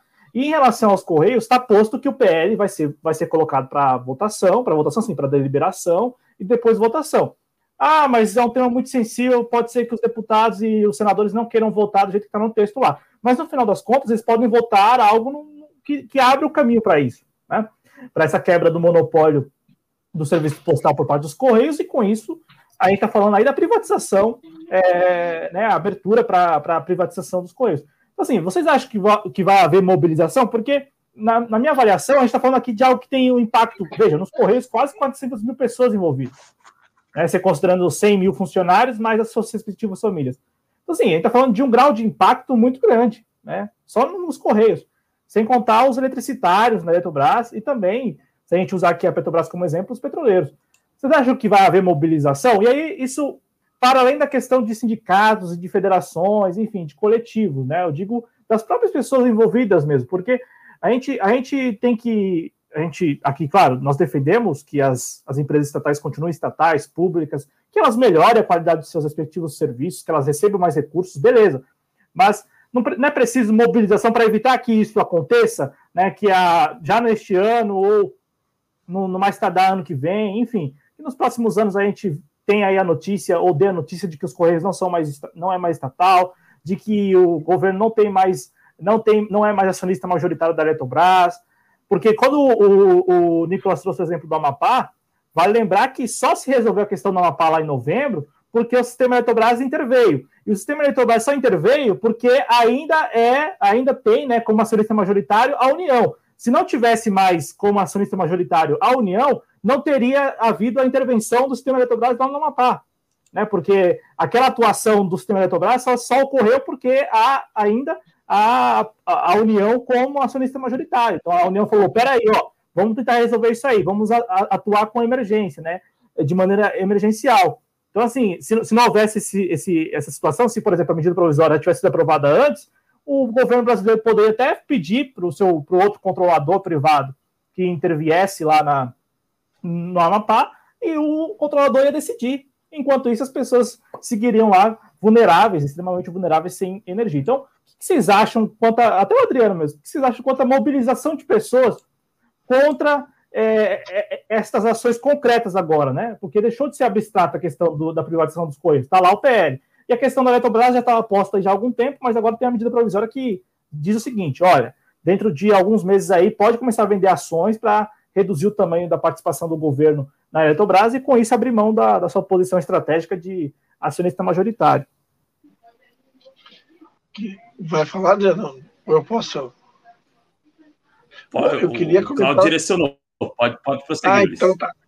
Não, na, na verdade é o seguinte, vontade. eu queria eu voltar à manchete né, que tu deu, em que o Guedes e o Onix disputam, né? Tu reforçou o verbo, né?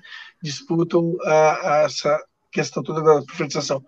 Na, o que me parece é que eles devem estar lembrando de cada um ao seu tempo e, e junto com, com, seus botões uh, o que aconteceu nos, nos bastidores da privatização das teles, né? Onde poucos encheram as burras de dinheiro com a privatização. Vide, se tu pegar o livro, por exemplo, uh, por exemplo, o Brasil privatizado do Luiz e o Bionde, ali ele mostra como a coisa se deu, tá? Bem claramente.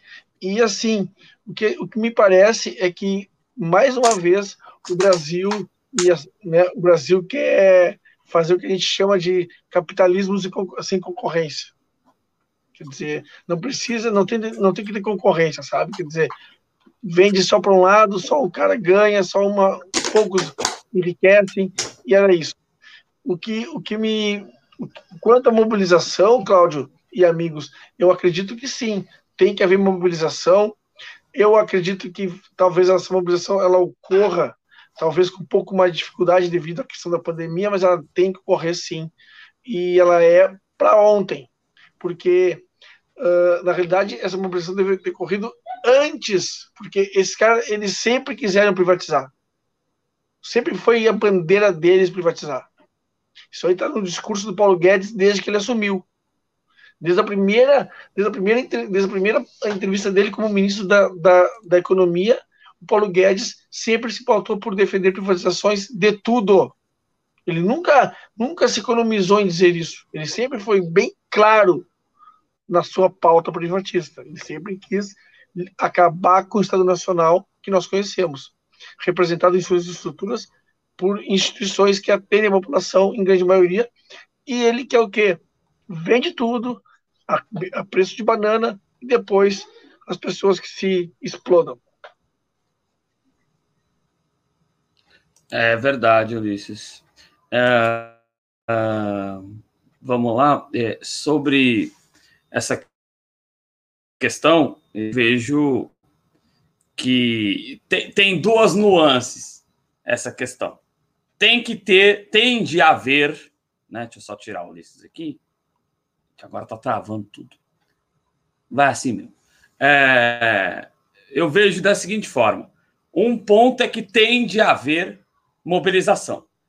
Isso é, é claro, né? É provável que haja mobilização dos trabalhadores. Dos trabalhadores, eu tenho certeza que haverá a mobilização. Agora, eu, como sou chato profissional, é, inclusive pela questão de que é, dessa ideia de que ah, é, é tem que privatizar e quem faz greve é vagabundo, se privatizar, é, esse pensamento da grande mídia, tá? Que ela incute na mente das pessoas. É, tem que privatizar tudo e tem que privatizar e, e quem faz greve é vagabundo e tem que privatizar para acabar, para parar de ter greve. Eu acho que, infelizmente, a população, o grosso da população, não estará junto na mobilização contra a entrega do patrimônio nacional. Infelizmente. Infelizmente. Eu gostaria que o cenário fosse outro. Mas consciência coletiva, é, infelizmente, é uma coisa que não se tem. É, existe uma responsabilidade, sim, do campo da esquerda, pela questão do trabalho de base, né, que foi abandonado, começaram a pensar só em eleição, né? Existe uma responsabilidade, sim, e os caras tomaram com, com a, a doutrinação é, midiática tomou conta. Essa é uma responsabilidade que tem que ser assumida, é, mas independente disso, né? É, agora o estrago está feito. Então, eu vejo, eu não, eu não, não acredito, infelizmente, gostaria de pensar diferente, mas eu não acredito que a população vai se juntar na mobilização é, para impedir a entrega do patrimônio nacional e a destruição de centenas de milhares de empregos. Infelizmente, essa é a minha posição. O, o Nicolas, você tem algo a acrescentar em relação a tudo isso que a gente falou sobre as entregas das estatais e, e sobretudo, a gente falou é, durante uma hora e dois minutos aqui sobre a questão dos Correios? Não, só vou dizer que eu acho que eu complemento o que o Adriano falou, simplesmente que eu acho que é dificultoso mesmo uma, uma, certa é, greve ou uma certa mobilização, porque o Brasil está todo. Primeiro, está numa pandemia, e segundo, que a gente não está unido dentro da esquerda ou do campo de centro-esquerda, a gente não está unido para ir contra esse projeto que está acontecendo de desmonte das estatais. Eu acho que a gente está muito é, desmobilizado. Eu acho que a esquerda por si já é fragmentada, já dificulta muito mais até nessa ocasião. Faz muito tempo mesmo, antes mesmo do governo Bolsonaro. Já era dificultoso qualquer medida para ir contra privatizações. Eu acho que é bem dificultoso mesmo. O que me parece, o que me parece interessante salientar, salientar é que uh, a gente tem que remontar a questão eleitoral fatalmente. Por que questão eleitoral? Porque uh, esse nexo da questão eleitoral ele repercute na, nessa nesse espaço uh, nessa arena política de que forma? Ora, se eu voto, tá, num governador ou num prefeito ou num presidente de esquerda, e aqui eu, eu, eu não consigo comungar com a, com a lógica de centro, para mim, ou é direita ou é esquerda, não, o centro para mim é uma figura de linguagem. Uh, se eu o centro é a direita tucana, né, Ulisses?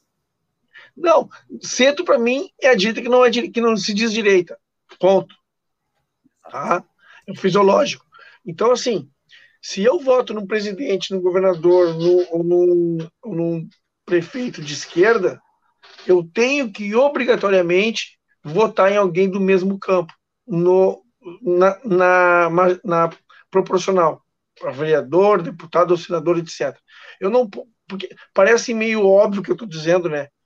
Mas não é, porque tem gente que faz isso, pega o seu voto e pulveriza, vota em vários partidos, vota até no novo, vota do do B ao novo, entendeu? Já vi isso.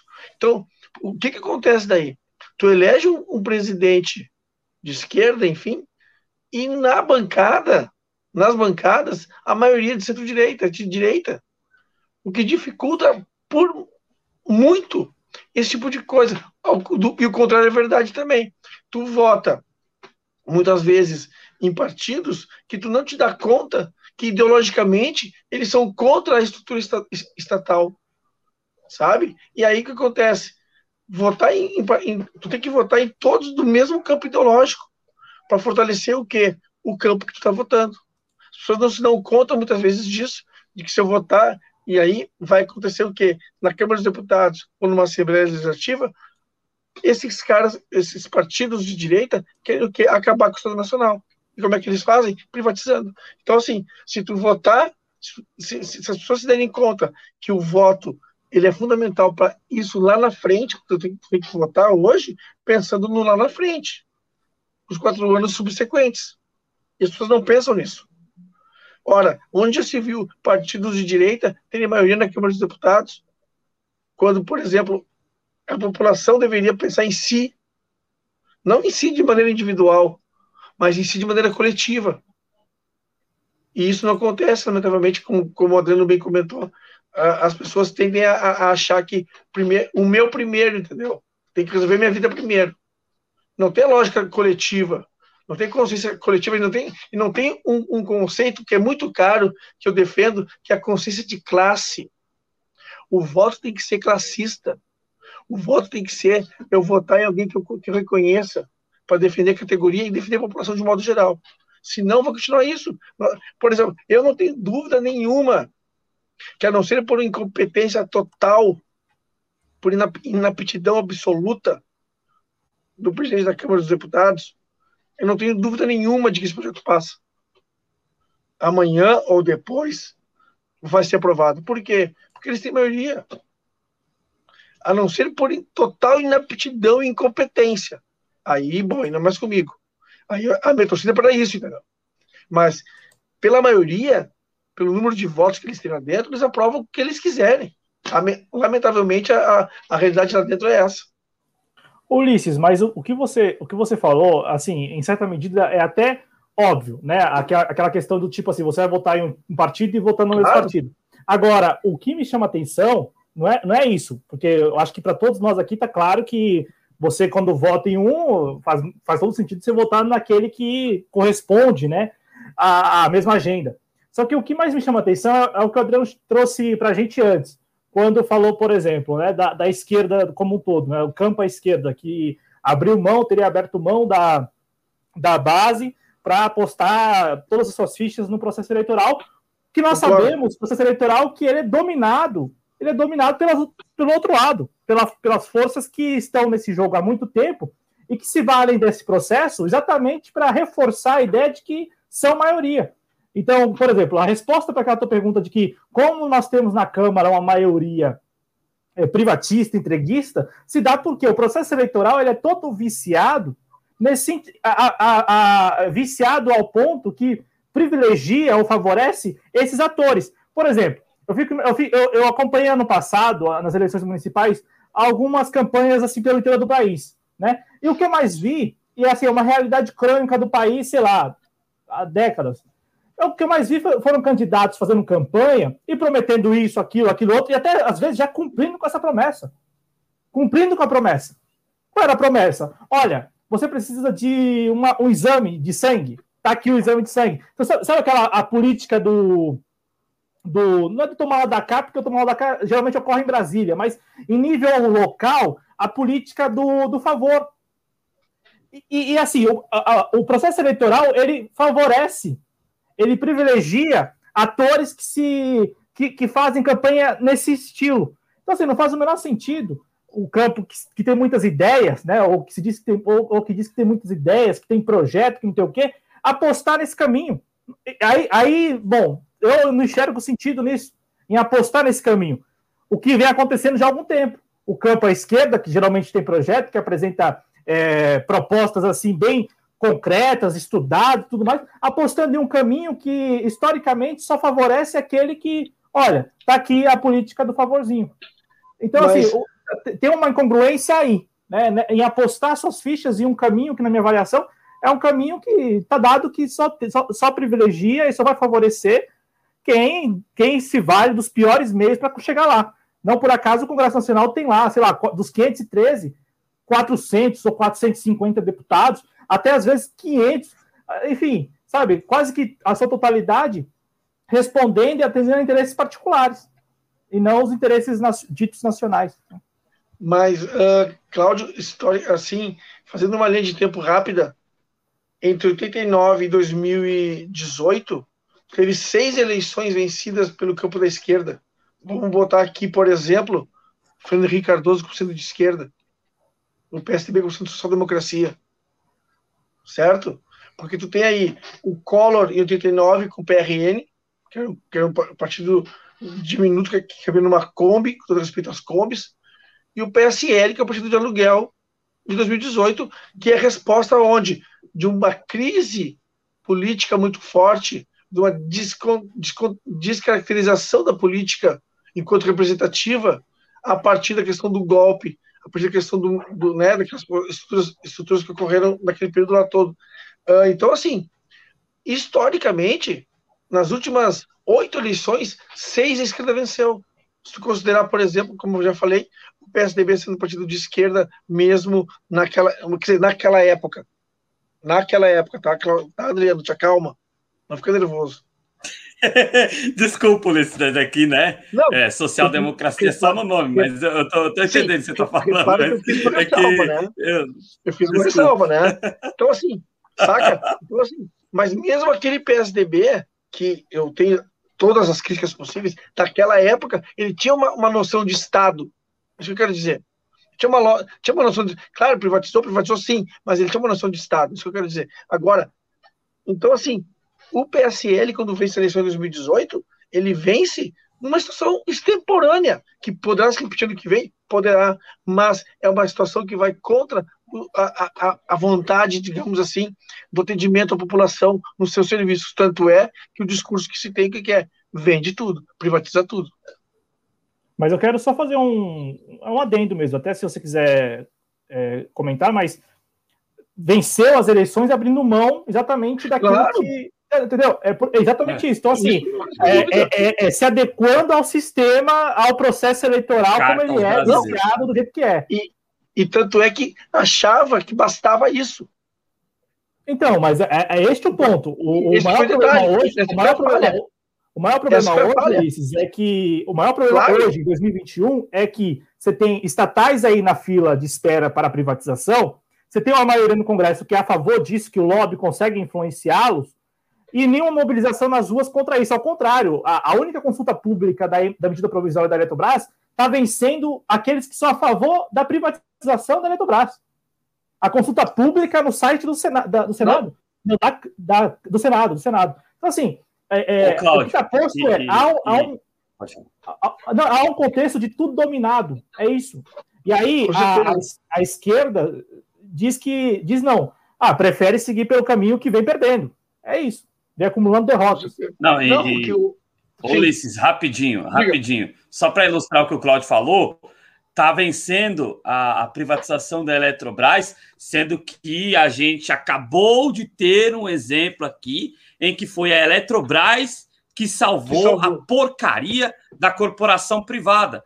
Qualquer pessoa, é, eu estou falando um negócio aqui que pouca gente sabe, mas qualquer pessoa pode ter, é, assistir pelo RTP Play os jornais da RTP de Portugal. A EDP, que é a empresa portuguesa, a estatal portuguesa de energia elétrica, a, empresa portuguesa, está com problemas lá em Portugal.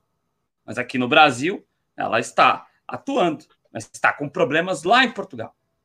Então, sabe, é, é, é, é ridículo como isso foi incutido de que o que é de fora, o que é privado, o que é dos acumuladores, o que é dos ultracapitalistas, o que não é patrimônio nacional é bom para a população. É, é, é, é, isso que é, me indigna profundamente. Antes do Ulisses, você queria falar, você levantou o dedo, o, o Nicolas? É, isso me recordou quando você falou de uma outra, de uma empresa privada que está em outro país, me recordou da Vale, porque a Vale ela tem, ela tinha, né, aliás, eu recordo, é uma empresa lá na África, uma cidade da África, numa vila. É, essa, esse artigo você pode encontrar facilmente no Alemão Diplomático Brasil. É uma empresa que estava lá numa vila. Praticamente estava atrapalhando o andamento da vila porque só gerava prejuízo.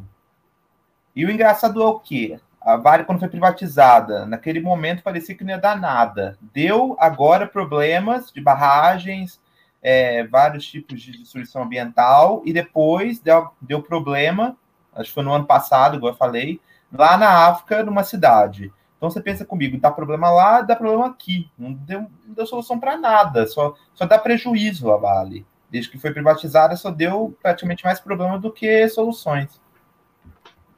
Exato. O Ulisses, você queria concluir, né? Fica à vontade. Não, eu, eu, eu, concordo com vocês e eu tenho essa percepção também que, a, que faltou que, que por um momento a, a, a, esquerda começou a esquecer um pouco da, como a gente comenta, né, da base, né, da questão mais social, mais, mais da base da sua base social, achando que bastava vencer eleições e que estava tudo certo. E realmente esse, isso está se está se pagando um preço o preço está sendo cobrado agora dessa postura, né, de, de não ter uma, de, de, de, de se descolar da base. Esse preço está sendo, tá sendo cobrado agora e ele vai ser bastante alto. Então cabe, tanto é que tu vai ver nas redes sociais, como tu, tu acabou de comentar, Adriano, que a, a, eles, a, as enquetes que vencem são favor, os números, né, são a favor da, de privatizações, quer dizer, uma coisa totalmente contraditória se tu pensar que o Estado serve para atender todo mundo. Agora, concordo com vocês, falta, faltou, é, como a gente já disse antes, esse preço da, do descolamento da base está sendo cobrado agora. Perfeito. Está aí Ulisses Santos, está aí um amplo debate é, sobre a questão da liquidação. Vem que está na promoção, a liquidação dos ativos, dos principais ativos do patrimônio nacional, lamentavelmente. Uh, quero agradecer aqui, o Ronaldo Brito fez uma contribuição para a gente, muito obrigado de coração. Ele está lá em Berlim, na Alemanha, é o garoto de Berlim. Caminhava eu sozinho à noite olhando para o chão.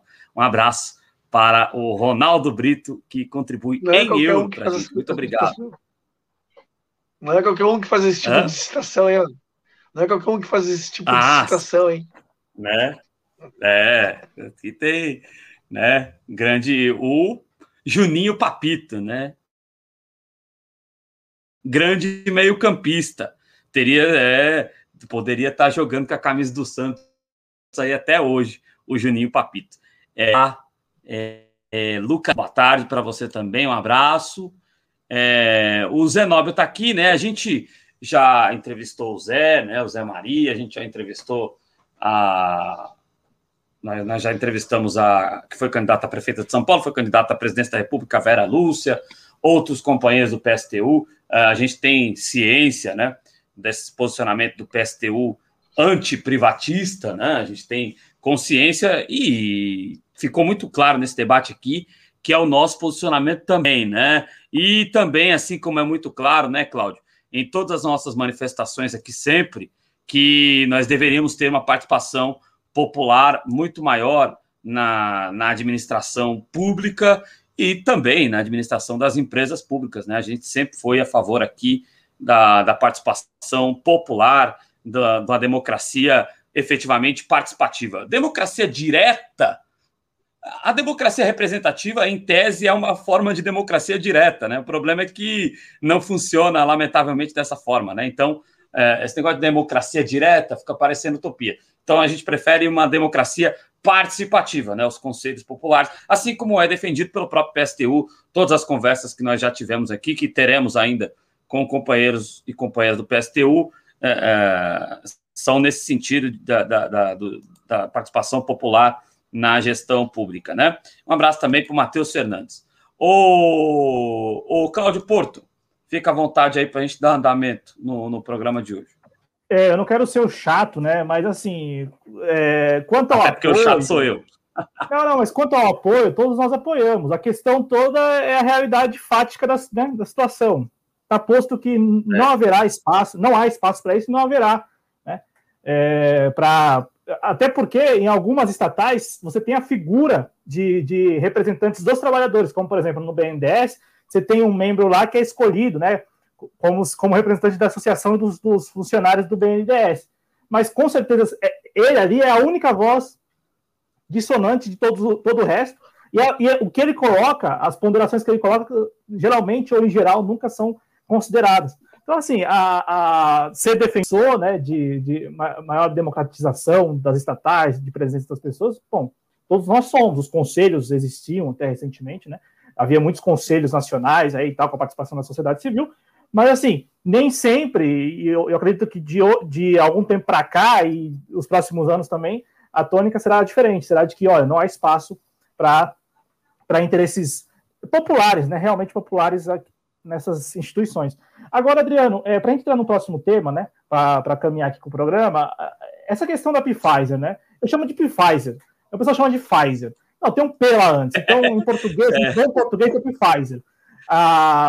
Essa história da Pfizer, eu não sei vocês, mas na minha avaliação é uma forçação de barra. Uma forçação de barra mesmo.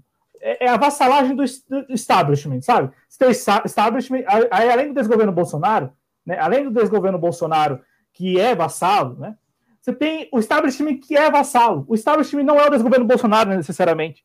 O Congresso Nacional, é, os, os empresários, os nossos oligarcas, né?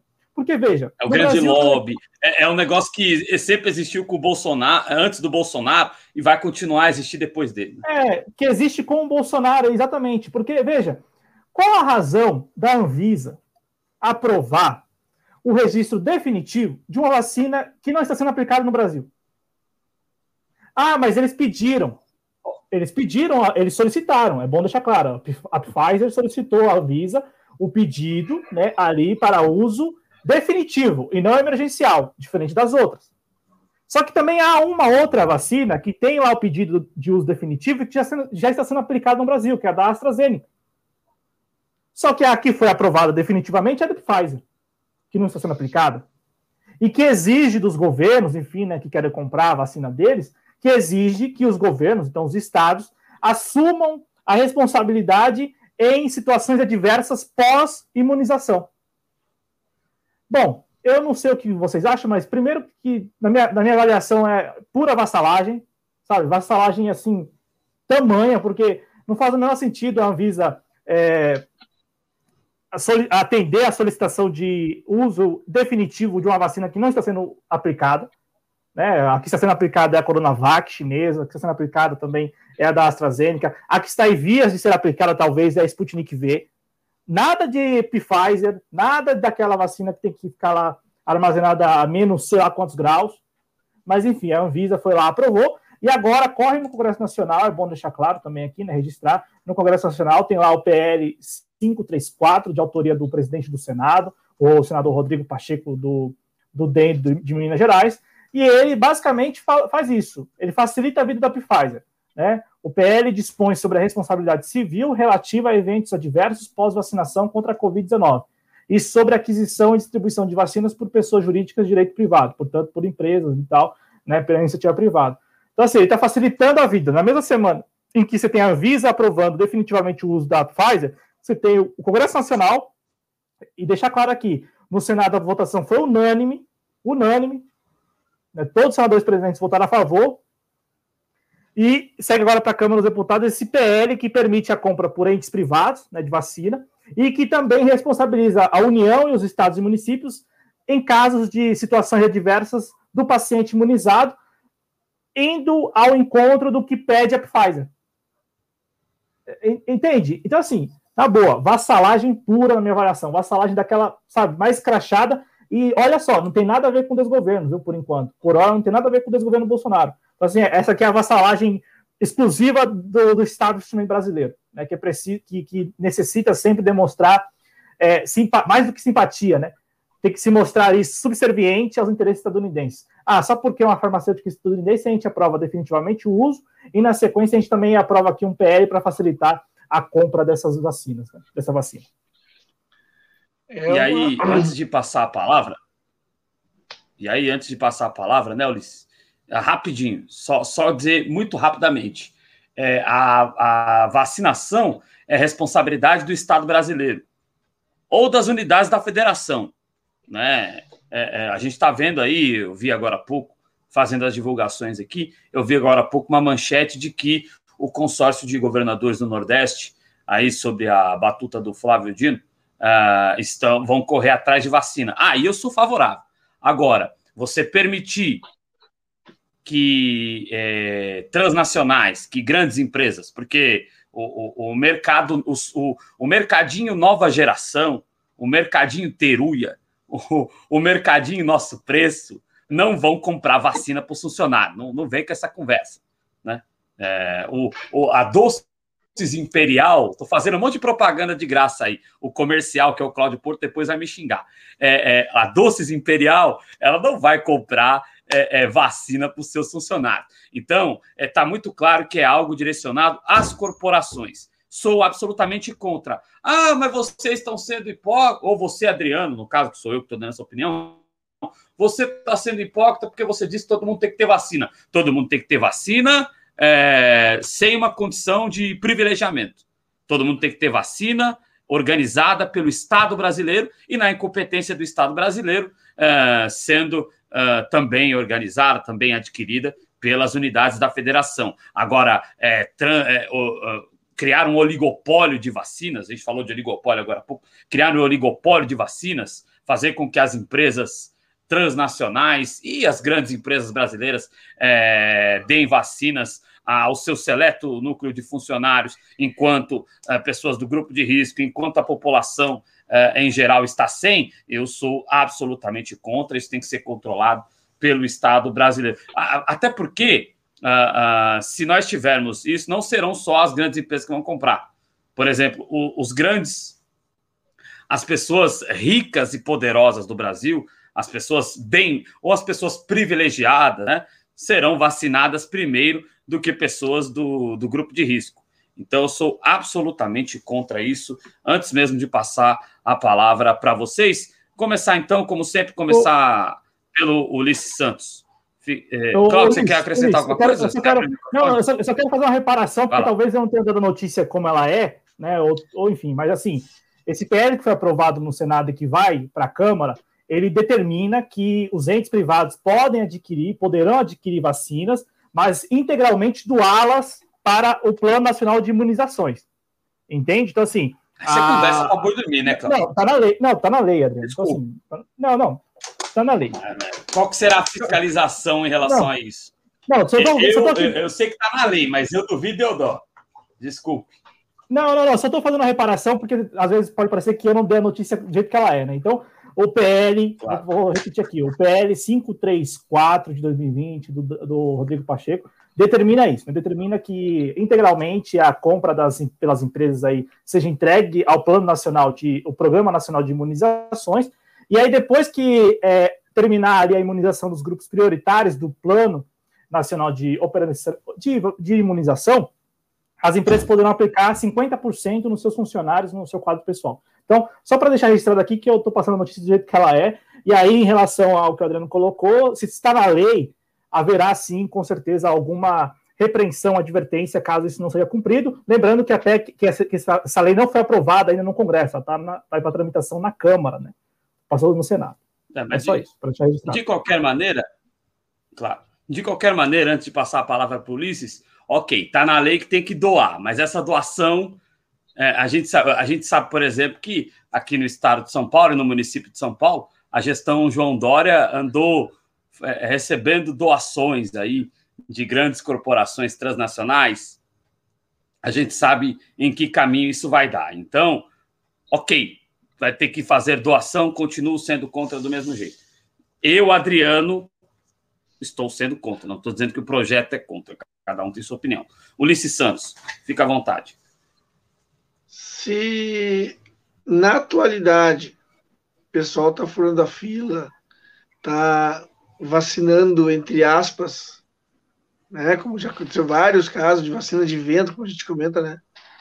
Eu acho que eu concordo com o Adriano em grande parte, porque uh, eu, eu, eu, temo, não é que eu acho que vai acontecer, eu temo pelo não cumprimento dessa obrigatoriedade, sabe? Porque uh, a gente bem sabe que uh, esse capitalismo de, de, terceiro mundo que a gente vive, essa sociedade hipócrita e, e que, a gente, que a gente vive, que a gente vê se desenvolver aqui no Brasil, ela tem essa ela tem essa, característica de o, o, meu primeiro, entendeu? Se eu puder vacinar pessoas do, do meu entorno, vou vacinar. E aquela coisa, e aí a gente volta à questão da função do Estado. Nós temos um, um ministro da Saúde que é uma vergonha, não dá nem para chamar de ministro da Saúde, sabe? Tu tem uma. E aí o que vai acontecer na narrativa? Simples, vai passar de 1% para 10% de vacinados, mas tudo privado, né? Isso que não vai aparecer, né? Na estatística. Então, tu tem que ter uma, uma tu tem que ter uma, uma forma de fazer com que essa, essa vacinação ocorra em massa. Só que esse governo não tem o menor interesse, muito pelo contrário, o interesse desse governo cada vez maior é, por exemplo, divulgar o tal, o tal do tratamento precoce. A gente sabe que não funciona, é dito que não funciona, todo mundo sabe que não funciona. Quando, e, e também as empresas de comunicação, os jornais, oito, pelo menos no Brasil, divulgaram uma, uma nota, um pedido do, do movimento uh, que defendia do precoce. Onde nós vamos parar, cara, desse jeito? Sabe? Nós estamos numa situação caótica em termos de, em termos de pandemia, e aí passa como se coisa fosse a coisa mais comum do mundo. Nós temos que abrir o olho para o que está acontecendo. A vacinação tem que acontecer e para ontem. O, o, o Nicolas, é, você também tem essa preocupação sobre é, como que você vê isso? É, é, você acha que os instrumentos de controle, que geralmente não funcionam no Brasil, mas você acha que os instrumentos de controle vão funcionar para que, é, no caso dessas empresas privadas, podendo comprar vacina, para que elas sejam é, é, distribuídas da forma como diz a lei. Como você vê essa questão da Pfizer, que ainda não aplicou, não teve aplicação da vacina no país, tendo registro definitivo? E só para acrescentar na opinião que você vai dar, eu penso da seguinte maneira, né? Ah, é outra situação que me deixa muito chateado. É, é, sabe, isso também estimula a essa idiotice que é competição entre vacinas. Eu nunca vi é, é, a BC que deixa uma marca minha, não sei o que está acontecendo, deve estar tá com diabetes, porque ela está inflamando. É, é, eu não sei, eu nunca vi ninguém ficar perguntando mais vacina. É só a vacina da Covid-19 que ficam perguntando país, marca uh, uh, de vacina, rótulo.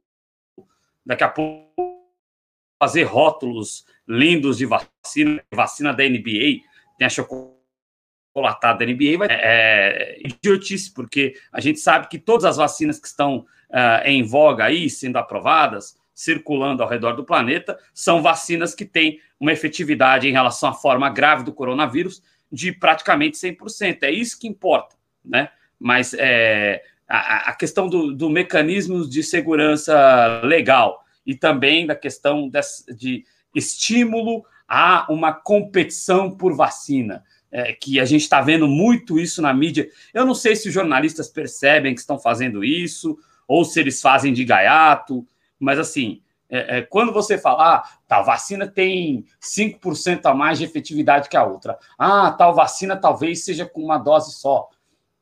Eu, eu acho que não é. Eu acho que se tiver que ter vacina com uma dose só, pô, legal, mas isso não tem que servir, por exemplo, de instrumento de, de competição entre vacina para você chegar ao ponto de você estar tá numa fila de supermercado e ficar ouvindo a, as suas vizinhas que estão na sua frente falar: olha, eu vou esperar vir a vacina de tal marca, sabe?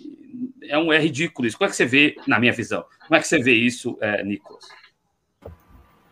Primeiro ponto que eu queria destacar é que eu não vi, eu não vi uma certa colocação, assim, de um sentido, né, cabível para você aprovar a Pfizer, né, ou Pfizer. É, eu também tenho isso, saber se é Pfizer ou Pfizer mas. É... Não, no Brasil é Pfizer mesmo.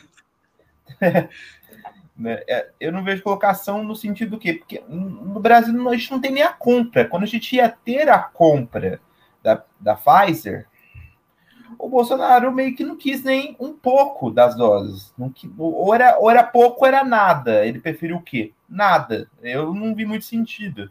Ele prefere nada do que pouco, né? Então, é, além de não ter as quantidades, você aprovar, beleza. Mas aprovar sem ter as quantidades, eu não vi muito sentido cabível. E a segunda questão é que eu acho que eu faz uns dois dias que a CNN Brasil demonstrou um projeto que está passando, acho que você também deve estar comentando mais sobre isso, que 50% das vacinas vão para o privado, 50% vão para o SUS. Eu acho que é totalmente horripilante isso, 50% ir para o privado, 50% para o SUS, porque eu acho que simplesmente a campanha do Brasil sempre foi um destaque nacional, assim, internacional, inclusive, de vacinação. A gente tinha destaques no governo é, lulista, no governo da Dilma, tinha destaque para vacinar em vários tipos de comorbidade. Quando era ministro da Saúde também, né? É, eu acho o próprio que também... também, né? Pode, pode concluir. Eu acho que é Desculpa. totalmente, assim, não, não, totalmente horripilante. A gente não está tendo um projeto de imunização, assim, a gente não está tendo um projeto de vacinação. Eu acho que é totalmente desorganizado. Eles dão mais ênfase, como a gente bate sempre na tecla, que eles dão mais ênfase para o tratamento precoce do que para vacina. Se não fosse pelos governadores, pelo uma certa parcela dos prefeitos, independente de partido, de ideologia, isso também interfere, como a gente viu no Sebastião Melo, né? Mas a gente vê que se não fosse por certos prefeitos, certos governadores, independente se é de direita, se é de esquerda ou esquerda é, progressista, é, a gente não teria nenhum tipo de vacinação ocorrendo, né? A gente está até agora mais ou menos, eu imagino que a gente tenha vacinado 3% da população, contando né, de primeira e segunda dose, né? Então é, é horripilante o que está acontecendo, é horripilante. Antes de devolver a palavra para o Cláudio, aqui só agradecer a querida Eliana Cesário, querida companheira. A gente falou aqui do, dos companheiros do PSTU, né? Que a gente recebeu, Zé Maria, a Vera, é, recebemos outros companheiros e companheiras lá também. Recebemos a própria Eliana aqui no JC Manhã. Vamos ver se o JC Manhã volta em algum momento aí. Recebemos a, a companheira Eliana aqui também, enquanto candidata a vereadora para São Paulo. É, muito obrigado. Ela faz uma pequena, uma, uma contribuição aqui conosco, que a gente sabe que é de coração. Muito obrigado de coração a, a querida Eliana, companheiraça nossa aqui do projeto. Cláudio, o que, que você tem a acrescentar aí em relação a essa questão da, da, da Pfizer, para te homenagear, é, em relação ao registro de vacina de, definitivo da vacina aí e as observações que, que nós três fizemos? É, não, é só para deixar claro que eu também concordo, eu compartilho do temor. Por exemplo, acho que o Ulisses foi muito feliz em usar o termo, termo, temor, né? O termo temor, ou a palavra temor, porque é isso, né? Nós, tem, nós estamos aí temendo que isso aconteça, que, que a lei seja desrespeitada e tal. Mas é para deixar claro que está na lei lá, tanto é que as, as, bancadas, né? Ou a bancada da oposição no Senado votou a favor, é, votou aí com o, o PL do Rodrigo Pacheco, né? Em relação à Pfizer.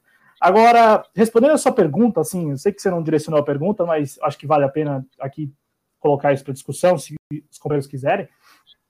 Essa lógica de disputa entre as vacinas é uma lógica de mercado. Né? O que se tem é a lógica de mercado. É, é a Bifarma se colocando, né, se prevalecendo. Você tem várias farmacêuticas e elas todas ali, né, disputando a, a, a, aquela que vai vender mais doses tem lá o Instituto Gamaleia russo, você tem a própria Sinovac também, outra. outra, outra Mesmo outra quando vidas humanas estão em jogo. Não, a Big Pharma ela existe exatamente para isso, né? Ela, ela sempre ela, ela, existe já há muito tempo. Há muito tempo você tem essa figura da Big Pharma que ganha, lucra exatamente nos piores momentos da humanidade, ou no pior momento é do, senso, do, ser humano. É, é, o senso humano do, do, capitalismo, né? É, não, a, a Big Pharma ela, ela, ela ganha, ela, ela ela tem dividendos, lucro exatamente vendendo remédio. Então, é, é, ela pensa exatamente no pior momento do ser humano. Né? É, a, agora, a, aqui no Brasil, isso está sem tamanho. Nessa, aqui em São Paulo, é a chinesa, aí no Rio, é a, a não é britânica, né? Porque é AstraZeneca, então não sei o que é britânica. Aí no resto do país é só as duas. Aí agora vem a russa. Sabe, meu, é, é, uma discussão que é uma discussão de mercado, dentro da loja de mercado. Então, né, você tem aí os, o lobby, os, os, nesse caso, os lobbies fazendo valer aquela que eles querem vender, né? Então tá lá o revendedor da Pfizer. Olha, a gente garante que a gente tem como entregar. Só que a Pfizer, gente, ela é mais cara. De todas as vacinas que estão postas, ela é mais cara. Qual a razão do Brasil comprar mais cara? Né? Se, tem, se tem mais em conta, como por exemplo, e, e questão de, de eficácia, a mesma eficácia, como a russa, a chinesa. Tem uma questão geopolítica, né, que a gente não pode desconsiderar. Tem uma questão geopolítica, tá? Nós temos aqui os vizinhos, todos eles sendo abastecidos por China e Rússia, né? Argentina, Chile, inclusive, também, a Venezuela, né? É, tem a vacina cubana. Então, assim, é, é lógica de mercado, né? Querendo prevalecer aqui, aqui eles querem vender mais, né? Agora, eu concordo com vocês quando as pessoas estão indo. Assim, o brasileiro, de maneira geral, e aí eu acho que. A gente nem falou dele neste programa, mas já falou nos outros programas, né? Acho que não vale voltar nesse tema aqui, mas o, o livro do Eduardo Vilas Boas ele traz algumas pérolas, né? E tem uma pérola lá que ele fala sobre sistema comunicacional. E vejam vocês, quando a gente acessa aqui os sites todos na internet, a gente sente isso, né? Que tá tudo dominado. Tá tudo dominado. Todos pensam diferente da gente. Assim, pensam, estão mais convergentes com a atual conjuntura desgovernista do que com aqueles que se opõem ou que são críticos. Né? Não sei se vocês repararam isso. Eu digo isso porque, veja, as pessoas estão sentindo no bolso, na pele, a, o PPI da, da, da, da, Petrobras, né? o Programa de Preços de Paridade Internacional. Todo mundo está sentindo isso no bolso. Mas veja, as pessoas que estão se mobilizando, olha só, olha a gravidade. As pessoas que estão se mobilizando, que estão inclusive hoje fazendo greve, ou fizeram greve ontem lá em Minas Gerais, os tanqueiros, estão se mobilizando contra o ICMS e não contra a política de preço da Petrobras.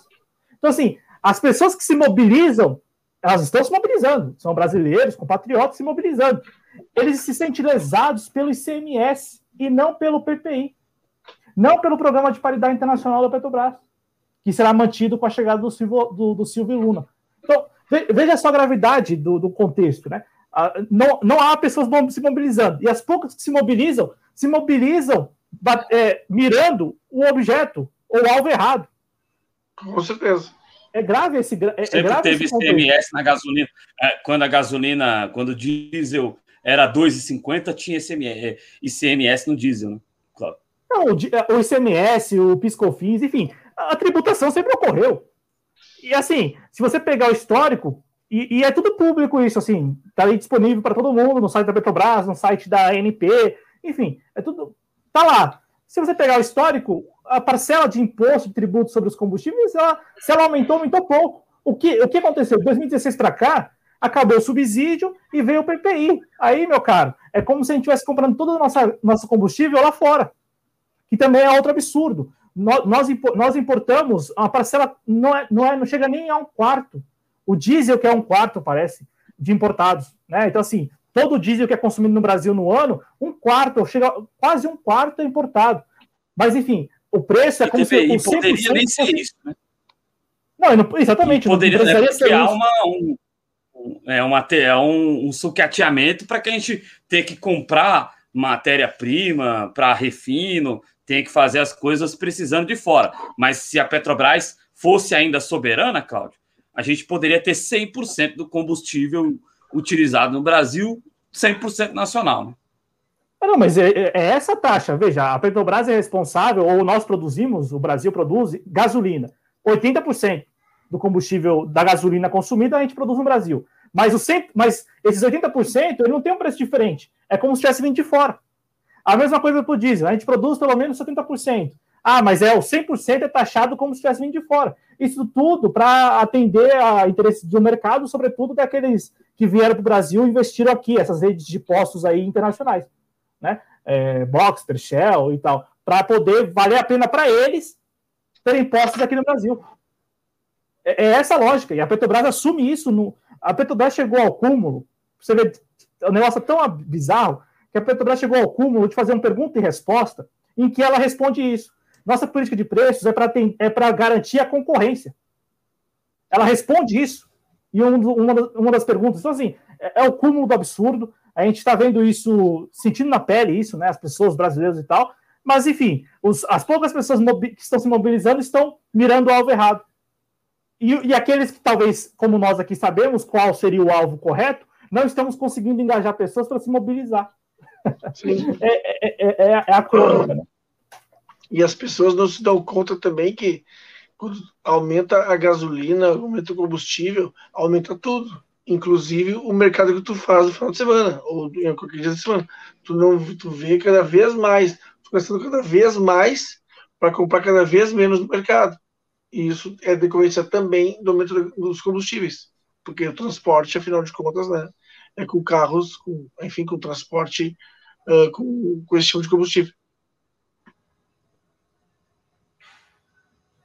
Exatamente, exatamente. É, bom, uh, uh, alguma coisa a acrescentar, o, o Nicolas? Não, tem não. Acredito que é por isso mesmo. Eu também concordo com vocês. É, essas medidas, assim, que teriam que ser nacionalizadas mesmo, a, as empresas que estão fazendo com o Brasil, acho que, no meu ver, eu sempre falo que eu acho que é um crime, cara. É tudo em questão do mercado mesmo. Perfeito. Bom, vamos, vamos dar continuidade aqui. Sábado, 27 de fevereiro de 2021. Você está no Redação JC, né? É... VK aqui conosco, muito obrigado.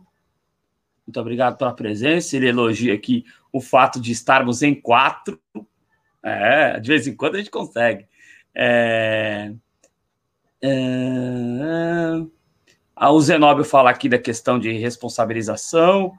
Uh, e assim, qualquer remédio, qualquer vacina pode vir, qualquer remédio, se você olhar, a bula pode vir a ter algum efeito colateral, né?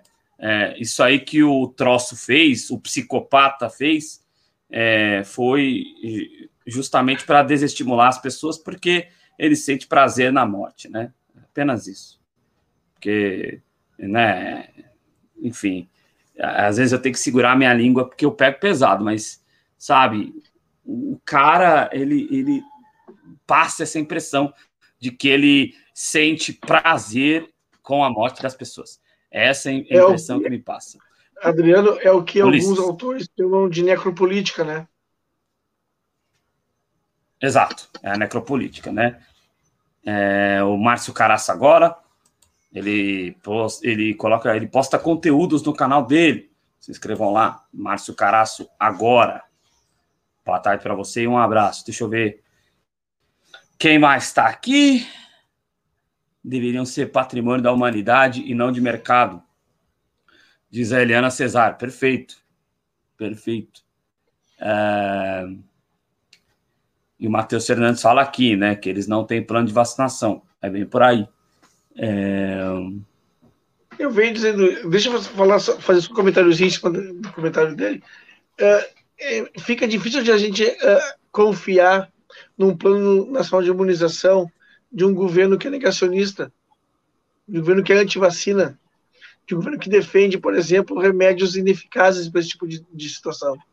É, eu, eu, quando eles fizeram aquele, aquele anunciar, aquele anunciar, aquela, aquela cerimônia, né, na televisão que eu assisti, aquilo foi uma piada. Imagina o custo para elaborar uma semana como aquela. Aquilo era dinheiro público. Aquilo foi uma piada. Então, como é que eu vou acreditar? Como é que eu vou acreditar? Como é que eu vou acreditar num plano nacional de imunização de um, pre, de um presidente que é negacionista, de um ministro, de um ministro da, da saúde que tem que é especialista em logística e que não entende nada de logística, que troca Amazonas por Amapá, como é que eu vou acreditar nisso, cara? Não tem como acreditar. É levar, é levar um tom de piada, um tom de blague. Eu não entendo como é que levam isso a sério. Primeiro, primeiro de tudo, o governo tinha que dizer: olha, acredito na ciência, ó, acredito em vacina. Eles não acreditam em vacina. Acredito em vacina. E o cara. Né, Ulisses? E, e o cara, o cara, ele sempre tira sarro, porque para mim isso é tirar sarro, né? Tudo bem que uh, você decretar lockdown, você decretar toque de recolher, porque agora não pode mais usar a palavra lockdown, né? é, lockdown, está proibido usar essa palavra. Então você decreta toque de recolher das 11 da noite às 5 da manhã. Ou seja, toque de recolher na luz vermelha. É porque os caras. É porque, é porque o vírus é noturno, cara. Então, você decreta toque de recolher na, na luz vermelha, né? É, é, e aí, cara, é, o, o, mesmo assim o troço falando, vocês têm que tra é, deixar trabalhar. Primeiro que a, a, política dele, a política depois do golpe foi responsável pela perda de quase 15 milhões de empregos. É, é, primeiro ponto. Segundo ponto, e ele não, não teve ação nenhuma para geração de emprego, e sempre, olha, se nós acabarmos com o direito do trabalhador, vai ter empregos. Se nós é, fizermos todo tipo de prejuízo ao trabalhador, vai ter emprego e nunca tem. E aí ele tira sarro, porque ele diz que os governadores estão é, impedindo as pessoas de trabalhar com medidas é, para evitar o contágio. É, é, ele tinha que ter feito como países como a Argentina, que é mais quebrado que nós, que a Bolívia, que a Venezuela fez garantir emprego, salário e congelamento das contas. Ele tinha que ter feito isso. Se esses países fizeram, o Brasil teria condições de ter feito. E, e, e, e outra, ele ignora o fato de que mais de 252 mil, hoje serão quase 254 mil, de acordo com a projeção, 254 mil pessoas nesse país é, não vão mais poder trabalhar, não vão mais poder é, abraçar sua esposa, os seus filhos, não vão mais poder ter o seu lazer, não vão mais poder praticar esporte, não vão mais poder, enfim, fazer inúmeros tipos de atividades, inclusive trabalhar, porque uma, a política assassina do governo dele permitiu com que essas pessoas é, encerrassem brevemente a sua passagem pela Terra.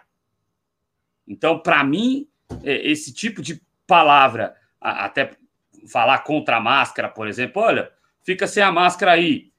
Isso é tirar sarro da morte, na minha visão. Na minha visão, ele, ele tem prazer, né? Ele, ele sente-se é, satisfeito. Eu ia falar uma palavra mais pesada, mas é, na minha visão, ele tem prazer com a morte.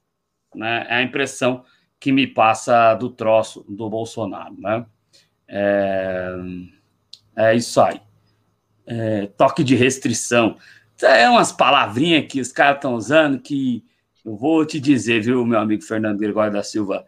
É, sabe, e, assim, é, é, parte dos governadores está fazendo a sua parte, parte dos prefeitos está fazendo a sua parte, mas, sabe, é um, um, uma confusão geral de, de narrativas e de escrotagem que tudo bem, o Bolsonaro ele é sociopata mesmo, mas não é, mas assim, muita gente está errando nisso. Muita gente está errando nisso e não digo nem errando, hein? Muita gente está sendo negligente, porque erro é aquilo que se comete sem querer. Negligência é, é, é algo é, muito além do erro. Cláudio Porto, você é, quer falar mais alguma coisa sobre. É, a gente voou para Petrobras de volta, aí é, quer passar a régua aí nesse, nesse negócio aí, fica à vontade.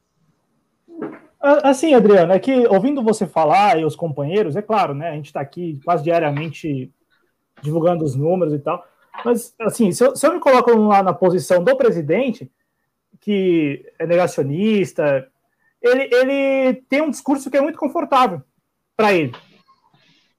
Porque, Nossa, veja, se, se, você observa o, o passado deste um ano de pandemia, e as decisões de alguns governadores e prefeitos, que, claro, fizeram ali o que estavam ao, sua, ao, ao, sua, ao seu alcance, né? Ao seu alcance. Você pega, por exemplo, reforça exatamente o que ele vem colocando. Então, assim, é uma posição muito confortável para ele. Claro, eu sempre, eu sempre gosto de falar que, por exemplo, o presidente foi, foi contaminado pelo novo coronavírus. Onde ele foi? Hospital das Forças Armadas. Ele caiu no banheiro, correram com ele para as Forças Armadas. O cidadão comum, se ele cai no banheiro, o cidadão comum, quando cai no banheiro, ele tem que esperar pelo menos ali meia hora para chegar de uma, de uma ambulância do SAMU. E ele não vai ser atendido em um hospital das Forças Armadas. Então o brasileiro comum Sim. tem que se colocar no seu lugar, porque o presidente Bolsonaro está no lugar dele. O lugar de uma pessoa que tem lá suas prerrogativas e que toda vez que a coisa aperta no dele, ele corre para algum lugar lá que, que vai ajudá-lo, que vai, vai atendê-lo. O Cidadão comum, não. Quantas pessoas a gente não conhece aí que caiu na lábia, se contaminou e teve que ser socorrida para o hospital de campanha?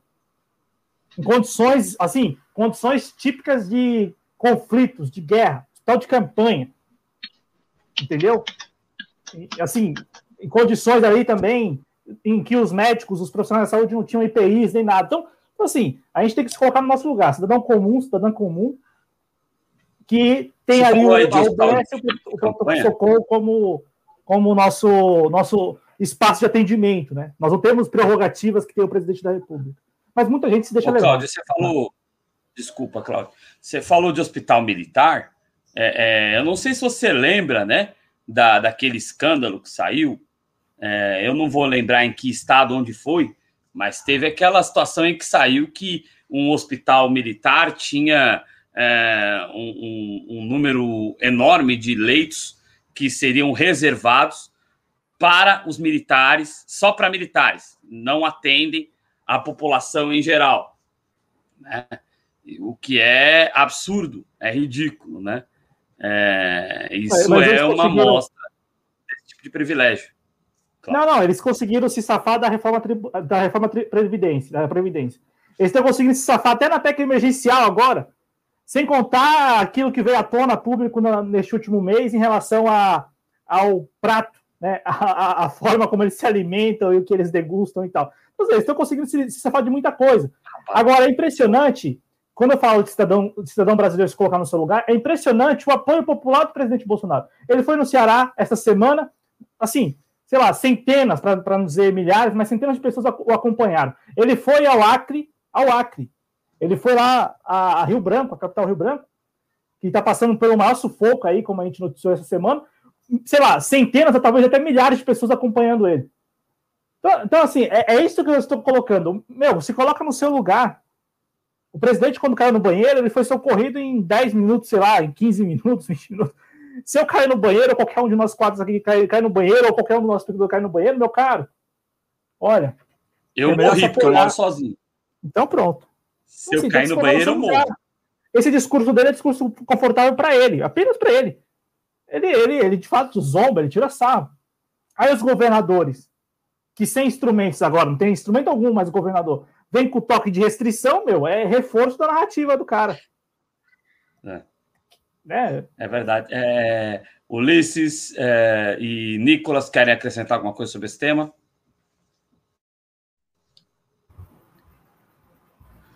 Não, não tem nada a acrescentar, não. Tá certo. Você quer. Deixa eu ver aqui. Vamos lá. Vamos arrematar o último ah, tema, pode ser? É... Nicolas, você.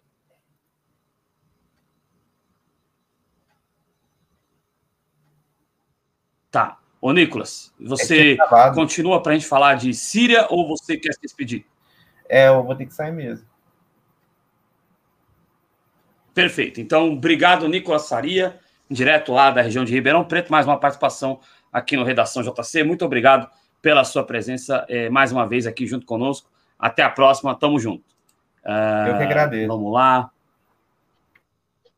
É, é isso aí. Esse foi o Nicolas Faria aqui com a gente no Redação JC deste sábado, dia 27 de fevereiro, aqui na TV Jovens. Já, nós já estamos já num bom adiantado do programa, nós vamos falar aqui da, daquele ataque do bem, né? Aquele ataque do bem. Porque quando são os republicanos, aí são os malerete, são os impiastre, né? São os amaldiçoados. Quando são os democratas, ah, mas ele é tão bonzinho.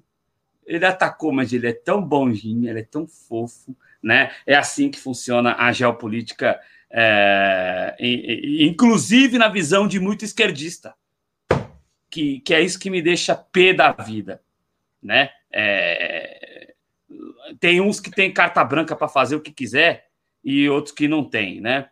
É, já que passa a palavra, Ulisses, é, vamos lá. É, deixa eu ver aqui. É, o Ronaldo está dizendo aqui que é, a mãe dele é pensionista e desconta o plano de saúde dos milicos, mas nunca usou, porque é muito precário. Não, tem, tem essa história de que é muito precário mesmo, Ronaldo, mas É, eu, infelizmente, não me lembro agora, e eu, eu poderia até pesquisar depois para trazer até o final do programa, mas teve aí recentemente uma denúncia de que uh, uh, tantos leitos do, do hospital militar em tal região do Brasil estariam reservados única e exclusivamente para militares. Não acho que seja justo, não acho que seja justo. Essa é que é a questão, né? Mas realmente é, houve um sucateamento muito grande, né? Aliás, os militares estavam largados lá no governo, nos governos do Tucanato, nos governos do FHC, foram ter algum tipo de atenção nos governos Lula e Dilma, né? É... O, Claudio, você quer introduzir aí o, o tema da, da, da Síria, o ataque do bem? Sim, eu só quero.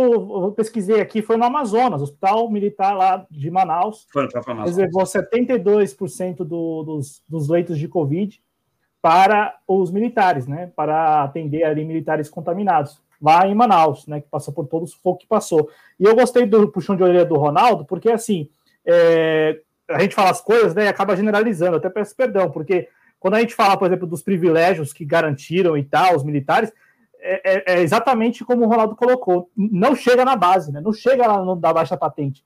Fica aí no comando. Não por acaso, aquela, aqueles 2 milhões de reais em goma de mascar ficou no comando da aeronáutica. Não foi, no, não foi na aeronáutica como um todo, foi no comando da aeronáutica, né? Da turma e a rapadura? Você sabe onde foi a rapadura? 1 então, milhão assim, e 400 mil reais de rapadura? Então, assim, exatamente, não chega, né? Não chega na ponta. Então, eu gostei do puxão de orelha do Ronaldo aí valeu a pena, porque assim, não, não, não, faz sentido generalizar, né? Até com relação à reforma da Previdência também, né? Somente os de alta patente ali conseguiram se safar e até conseguiram alguns reajustes de salário.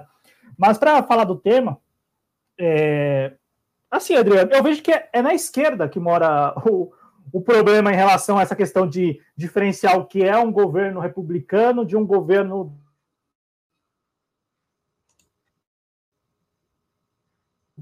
Cláudio parou? Bom. Vai lá, Cláudio. Prata nos Estados Unidos. O Cláudio tá dando umas engasgadinhas aí. Deu uma congeladinha lá. Tem um é, voto, então... Eu, eu, eu, eu visto. Tô, tô me escutando. Fala, Cláudio. Tenta falar alguma coisa aí, Cláudio.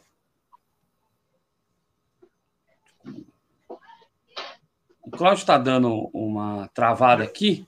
Tem uma travada. talvez. Isso, Li. Espera aí, Mas eu... Acho que talvez se ele sair e entrar de novo. É. Vai lá, Ulisses. Você quer falar? Fica à vontade. Uma...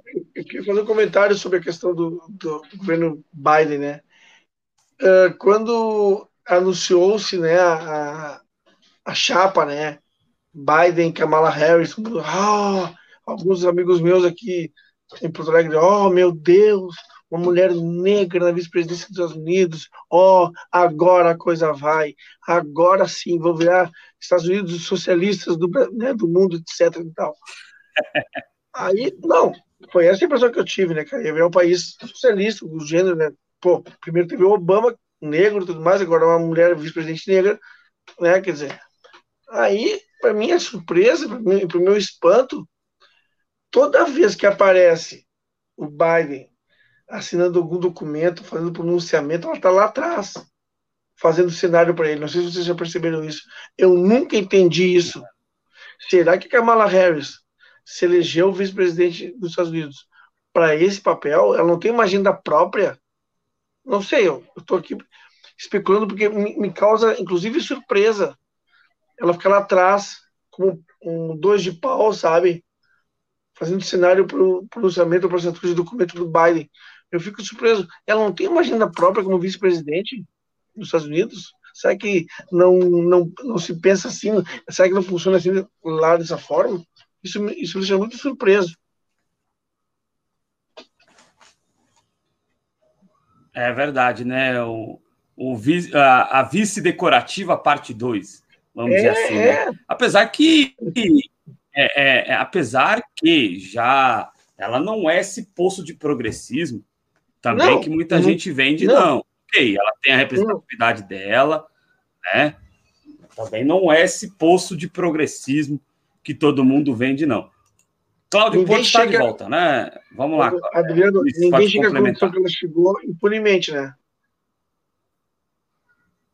Exato, exato. Até porque a gente sempre diz que uh, esquerda nos Estados Unidos é, são os partidos independentes que não têm condição, espaço de chegar, né? Partido Democrata é nada mais do que uma direita tucana, comparando aqui com o Brasil, é, com, é o que equivale à nossa direita tucana, né?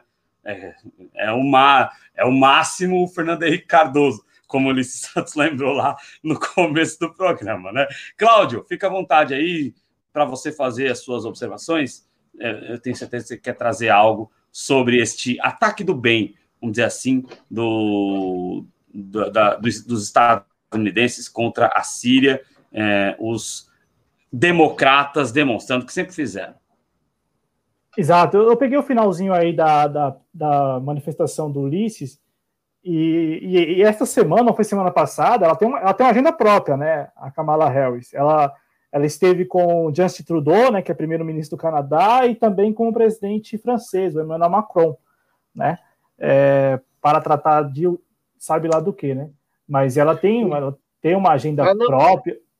É que, desculpa, Cláudio, te interromper. O que me causa surpresa, comentei, comentei antes, talvez tu não tenha pego, é que ela, ela fica fazendo de cenário quando o, o Biden assina um documento ou faz algum de pronunciamento, fica atrás, entendeu? Isso que me causou surpresa. Ainda bem que tem agenda própria. É, é eu, não, eu não, não quero fazer juízo de valor sobre isso, né? Porque assim, eu não, não, vejo, não vejo nenhum dos dois com muita simpatia. Agora, agora não, assim, nem eu, nem eu. Ah, não, é porque assim, é, sabe lá qual é o grau né, de agenda própria que ela tem. Mas, enfim, é, só para repercutir o que o Adriano tinha colocado na, na introdução do assunto, né? O, o, problema mora exatamente na, na, na, esquerda, né? Nessa, nessa leitura que a esquerda faz, né? De que ganhou o democrata depois de Donald Trump, quer dizer que as coisas vão mudar. É uma leitura para lá de equivocada, né? E muita gente mantém essa leitura. É, é, e aí, aqueles que mantiveram essa leitura lá atrás agora mudam porque, bom, precisaram que o Biden tivesse, que o Pentágono, sob o governo Biden, tivesse permitido, como permitiu, um bombardeio à região da Síria. Precisou disso para mudar de opinião, para não fazer mais essa leitura equivocada. Quando tudo é muito previsível, né? Era, era previsível isso. É, assim, essa atuação não é, é foi o primeiro ordenado pelo Biden, mas o companheiro Anitablian repercutiu, acho que foi no final de janeiro para início de fevereiro, um ataque à Síria é, promovido por forças israelenses. E a gente sabe que naquela região Israel é um preposto dos Estados Unidos, dos interesses estadunidenses. Então, então, assim, é, precisaram esperar. Nossa, precisava o Biden autorizar um bombardeio como autorizou nessa semana para mostrar que nada mudou no Império, ou que o Império é, segue o mesmo, né, com essas ações aí que violam todo o direito internacional. É incrível como os Estados Unidos violam o direito internacional com tranquilidade e com a certeza de que não será punido. É porque é já essa certeza, não há nenhuma punição, nada contra os Estados Unidos. Né? O próprio impeachment do, do, do Trump foi arquivado, né?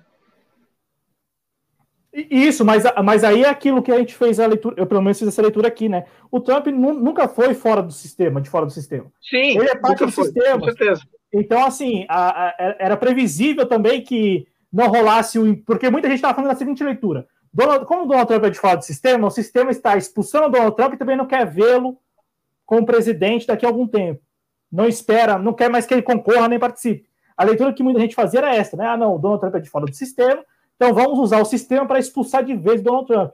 Mas veja, um acordo no final das contas garante ao Donald Trump manter ali é, a sua base próxima a ele e tal, manter, manter aquecida essa narrativa dele, e de repente pode ser que ele venha a ser, lançar candidato a disputar as, as, as primárias do Partido Republicano, até porque ele é a maior figura do Partido Republicano hoje. Ele é, ele tem apelo popular.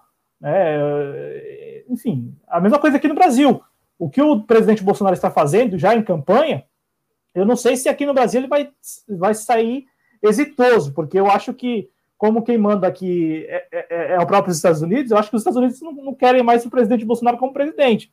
Então, de repente, um acordo ano que vem leve um, dono, um Luciano Huck à presidência com o aval das Forças Armadas, apoiado pelos Estados Unidos.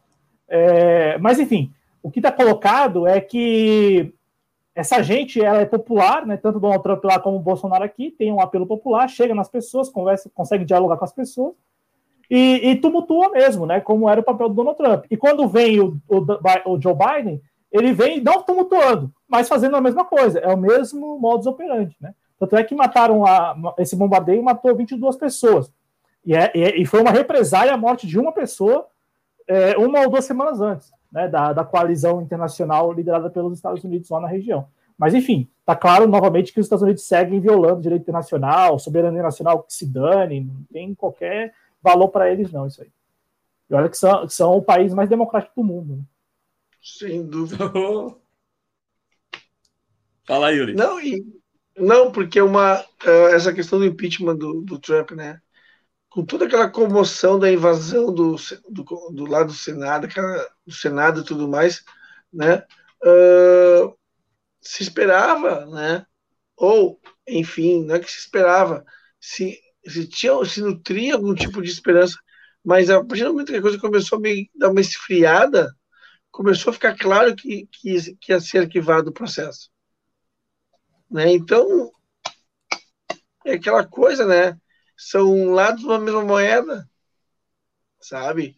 Uh, e aí tu, tu tem uma situação em que, sim, uh, o Trump sempre fez parte do jogo, apesar de ser um, um noviço, vou colocar assim, no meio político, mas sim, ele sempre fez parte do jogo, e tanto é que ele pode, daqui a um, um tempo, voltar a concorrer à presidência. E eu quero, eu quero só falar um negócio para o nosso público, porque assim, esse ataque, né, esse bombardeio, é, talvez tenha sido a primeira reação estadunidense mesmo, desde a, o avanço das forças sírias. Porque é, é, o seguinte, a Síria ela tem várias regiões do país que está sob, sob controle de países terceiros, não sob o governo do Bashar al-Assad. Então, assim, os Estados Unidos vêm reagir, veja só, vem reagir ao avanços da, das forças sírias agora. Eu digo isso porque durante o ano passado todinho, com o Donald Trump, os Estados Unidos diretamente, diretamente, assistiu o avanço das forças sírias, das, das forças sírias, tentou ali é, financiar os agrupamentos né, que tem em território, mas não foi o suficiente. Contou, em parte, né, com a reação turca, né, a, a Turquia e tal, mas no final das contas, o, a situação na Síria ano passado foi resolvida por Rússia, Turquia e a própria Síria, sem o envolvimento dos Estados Unidos. Veio o Joe Biden, assume Joe Biden, Kamala Harris. Bom, é o seguinte, acabou de acabou com isso de aceitar o Bashar al-Assad retomando o seu próprio território. Nós precisamos intervir. E aí já veio o primeiro bombardeio, sei lá, com cinco semanas de governo. É, é duro, é duro. É, e aí, só para. E aí, aí, depois, se vocês quiserem arrematar, só duas pessoas aqui lembrando o que é, ou quem é, né, para não ser ofensivo, uh, Kamala Harris, né? Uh, ou Kamala Harris, já que é para falar o inglês. Uh, a Kamala Harris aqui, o Matheus Fernandes dizendo, o Zenob aqui dizendo né, que ela é representante do Deep State, e o Matheus Fernandes dizendo aqui, citando aqui o Pepsi Escobar, né? é, o Zenov, e o Matheus Fernandes dizendo aqui que ela era uma juíza punitivista, né? É, inclusive contra os próprios negros. Então, sabe, ela, sabe, é a mesma coisa. Não, eu ia fazer uma comparação infeliz com um cara aqui do Brasil que não tem cabelo. Também não acho que seja correto fazer esse tipo de comparação com ela, né? Mas, assim, muita gente sabe quem ela é, né? Ela não é, é, é enfim. Talvez o próprio, talvez o trabalho social do próprio Biden, que é um trabalho social meio doriano, né? Mas talvez o próprio trabalho social do próprio Biden tenha mais representatividade do que a, a Kamala, ela foi colocada lá. É, o Cláudio lembra que aqui em São Paulo teve uma candidata a vereadora no PMDB. Você lembra, Cláudio? Que ela é negra, né? E ela veio dizer que estava no PMDB porque as direções dos partidos de esquerda uh, são todas brancas. A do PMDB não é branca. A, a, a, e outra, o Milton Leite não é branco, mas o Milton Leite ele atende a todos os interesses daqueles que massacram os negros, né? Então não adianta nada o Milton Leite ser dirigente do MDB, sendo que ele é a favor do massacre contra os negros. Não adianta nada. Minha cara candidata, eu não sei se elegeu, é, acho que não. Uh... É porque, uh, Adriano, eu sempre defendo a seguinte teoria: não é uma questão de, de gênero não é uma questão de raça, é uma questão de classe. Uh, se tu pode, tu pode ser, tu, independe da, da, tua questão de gênero ou de raça, tu pode ser conservador, pode ser de direita. Então, isso é questão de classe. Perfeito, perfeito. É, é, é assim, né? A gente teve, a gente foi o último país a abolir a, a escravidão, né? E a, a gente é o país que mais mata mulheres, mais mata homossexuais. Então, é, é importante as agendas, mas a agenda de classe e a agenda social realmente tem de ser a agenda prioritária. E, infelizmente, é, é, isso se desvirtuou um pouco, e aí isso deságua no, nos fenotipicamente da vida, né?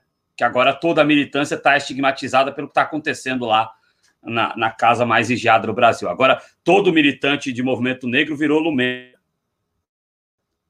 E virou Projota, e virou Carol Conká na, na, na cabeça dos caras. E era um plano já que a Globo já tinha de fazer isso, estigmatizar a militância. Eu não acho que isso foi por acidente, não. Acho que foi tudo muito bem programado. A televisão me deixou burro, muito burro demais. E, e, e, e, eu acho que é mais ou menos nessa linha aí, porque foi, foi muito claro o que aconteceu né? Porque deu muita narrativa para outro lado falar da militância é, de, de, da militância de, dessas, de, dessas pessoas, né? Desses grupos e que são militâncias corretas, mas se feitas como algumas pessoas lá fizeram, é, fica totalmente errado e totalmente estigmatizado, né? É, New York Times, falando aqui do o, o Ronaldo Bito falando do New York Times, a Eugênia Braga, é, e muita gente fala que o, né, Cláudio? Muita gente fala que o Biden não termina o mandato, né? Que a Kamala Harris assume antes mesmo do final do mandato, que o, o Biden vai bater as botas antes, né? Opa, é... como assim, cara? Para mim isso é novidade. Não, porque. Ele é, não, ele é doente, muita gente fala. É, é, Muita gente fala porque o Biden não tem uma. Eu não estou dizendo aqui que vão assassinar o Biden, né? Até hoje Sim. tem gente que diz que assassinaram o Enéas para ele não virar presidente da República. Ou que assassinaram o Alborguete para ele não entrar na política. Tem gente que fica dizendo essas teorias da conspiração aqui no Brasil. Mas uh, não estou dizendo que vão fazer isso, que vão matar o Biden. Mas dizem que a saúde dele é fragilizada. Uh, não sei se é, o Bernie Sanders já tem mais de 80 anos, né? Mas o, o Bernie Sanders parece ter uma saúde melhor do que o, o, Biden. Parece que o Biden tem alguns problemas de saúde aí e que colocar a Kamala porque seria um meu mandato realmente antes mesmo de terminar, porque o, o Biden não teria condições é, de terminar o mandato mas é, é, eu vou deixar muito claro que isso aqui é bem no campo da especulação, tá, gente? Não tenho como dar prazo de validade para a vida do cara, não, não, não, sou médico. E mesmo que fosse médico, acredito que aqui no Brasil eu não teria o consultado, né? É, os único, a única medicina que os caras saem de fora para se consultar. Eu estou online? Não? A única medicina que os caras saem de fora para se consultar aqui no Brasil é a medicina esportiva do Brasil, que é muito boa. Você é, ia acrescentar algo em relação a isso, Ulisses? Não. Perfeito. É, uh, Eugênia Braga disse que foi esquisito o ataque à Síria. É, e corroborando aqui com o que eu disse, que é da questão dele ficar debilitado de saúde, né? Ele tem a saúde muito frágil. Ô, Cláudio, é, alguma coisa a acrescentar? Não, Adriano. É isso aí. É isso aí. É, esse foi o, o, Redação JC deste sábado, 27 de fevereiro, é, abordando os temas aqui da questão da vacinação da Pfizer, né, e da questão da vacinação no Brasil, da questão da privataria é, que está a pleno vapor e também é, agora desse ataque sobre a Síria aí, sobre é, efetuado por pessoas que são do bem, né? São pessoas maravilhosas. Como é que eles atacam, né? É, pois é, é assim que funciona a política estadunidense. Você tem na descrição do vídeo todos os instrumentos de apoio que você pode colaborar conosco. Tem a vaquinha, tem o Apoia-se, tem o nosso Pix. Deixa eu colocar o Pix aqui embaixo.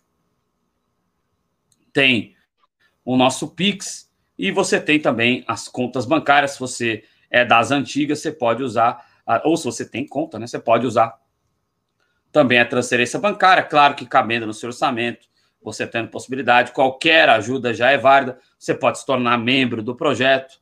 Também tem várias formas que você pode ajudar este projeto a se manter no ar. Estamos com dois anos e meio no ar aqui, refletindo sobre o Brasil e o mundo. Esse é o nosso papel, refletir sobre é, os fatos políticos. É para isso que Jovens Cronistas está aqui. É, é o Matheus Fernandes está falando aqui dos políticos mais velhos. Não é questão de idade, não é questão de idade mesmo, né, Matheus? Parece que ele tem debilidade de saúde, mas eu não tenho como aferir isso. É, agora, é, tudo pelo que se tem de informação de lá, a saúde do Bernie Sanders, mesmo tendo é, mais de 10, quase 15 anos a mais do que o Biden, a saúde do Bernie Sanders é, é bem mais, é, mais de 15, não, exagerei, mas em torno de 10 anos a mais que o Biden. É, a saúde do Bernie Sanders é muito melhor que a saúde do, do Joe Biden. Bom, é, a gente está indo embora. muito obrigado, Cláudio Porto. Muito obrigado, Ulisses Santos por mais um Redação JC aqui juntos. Tamo junto, galera. Um abraço.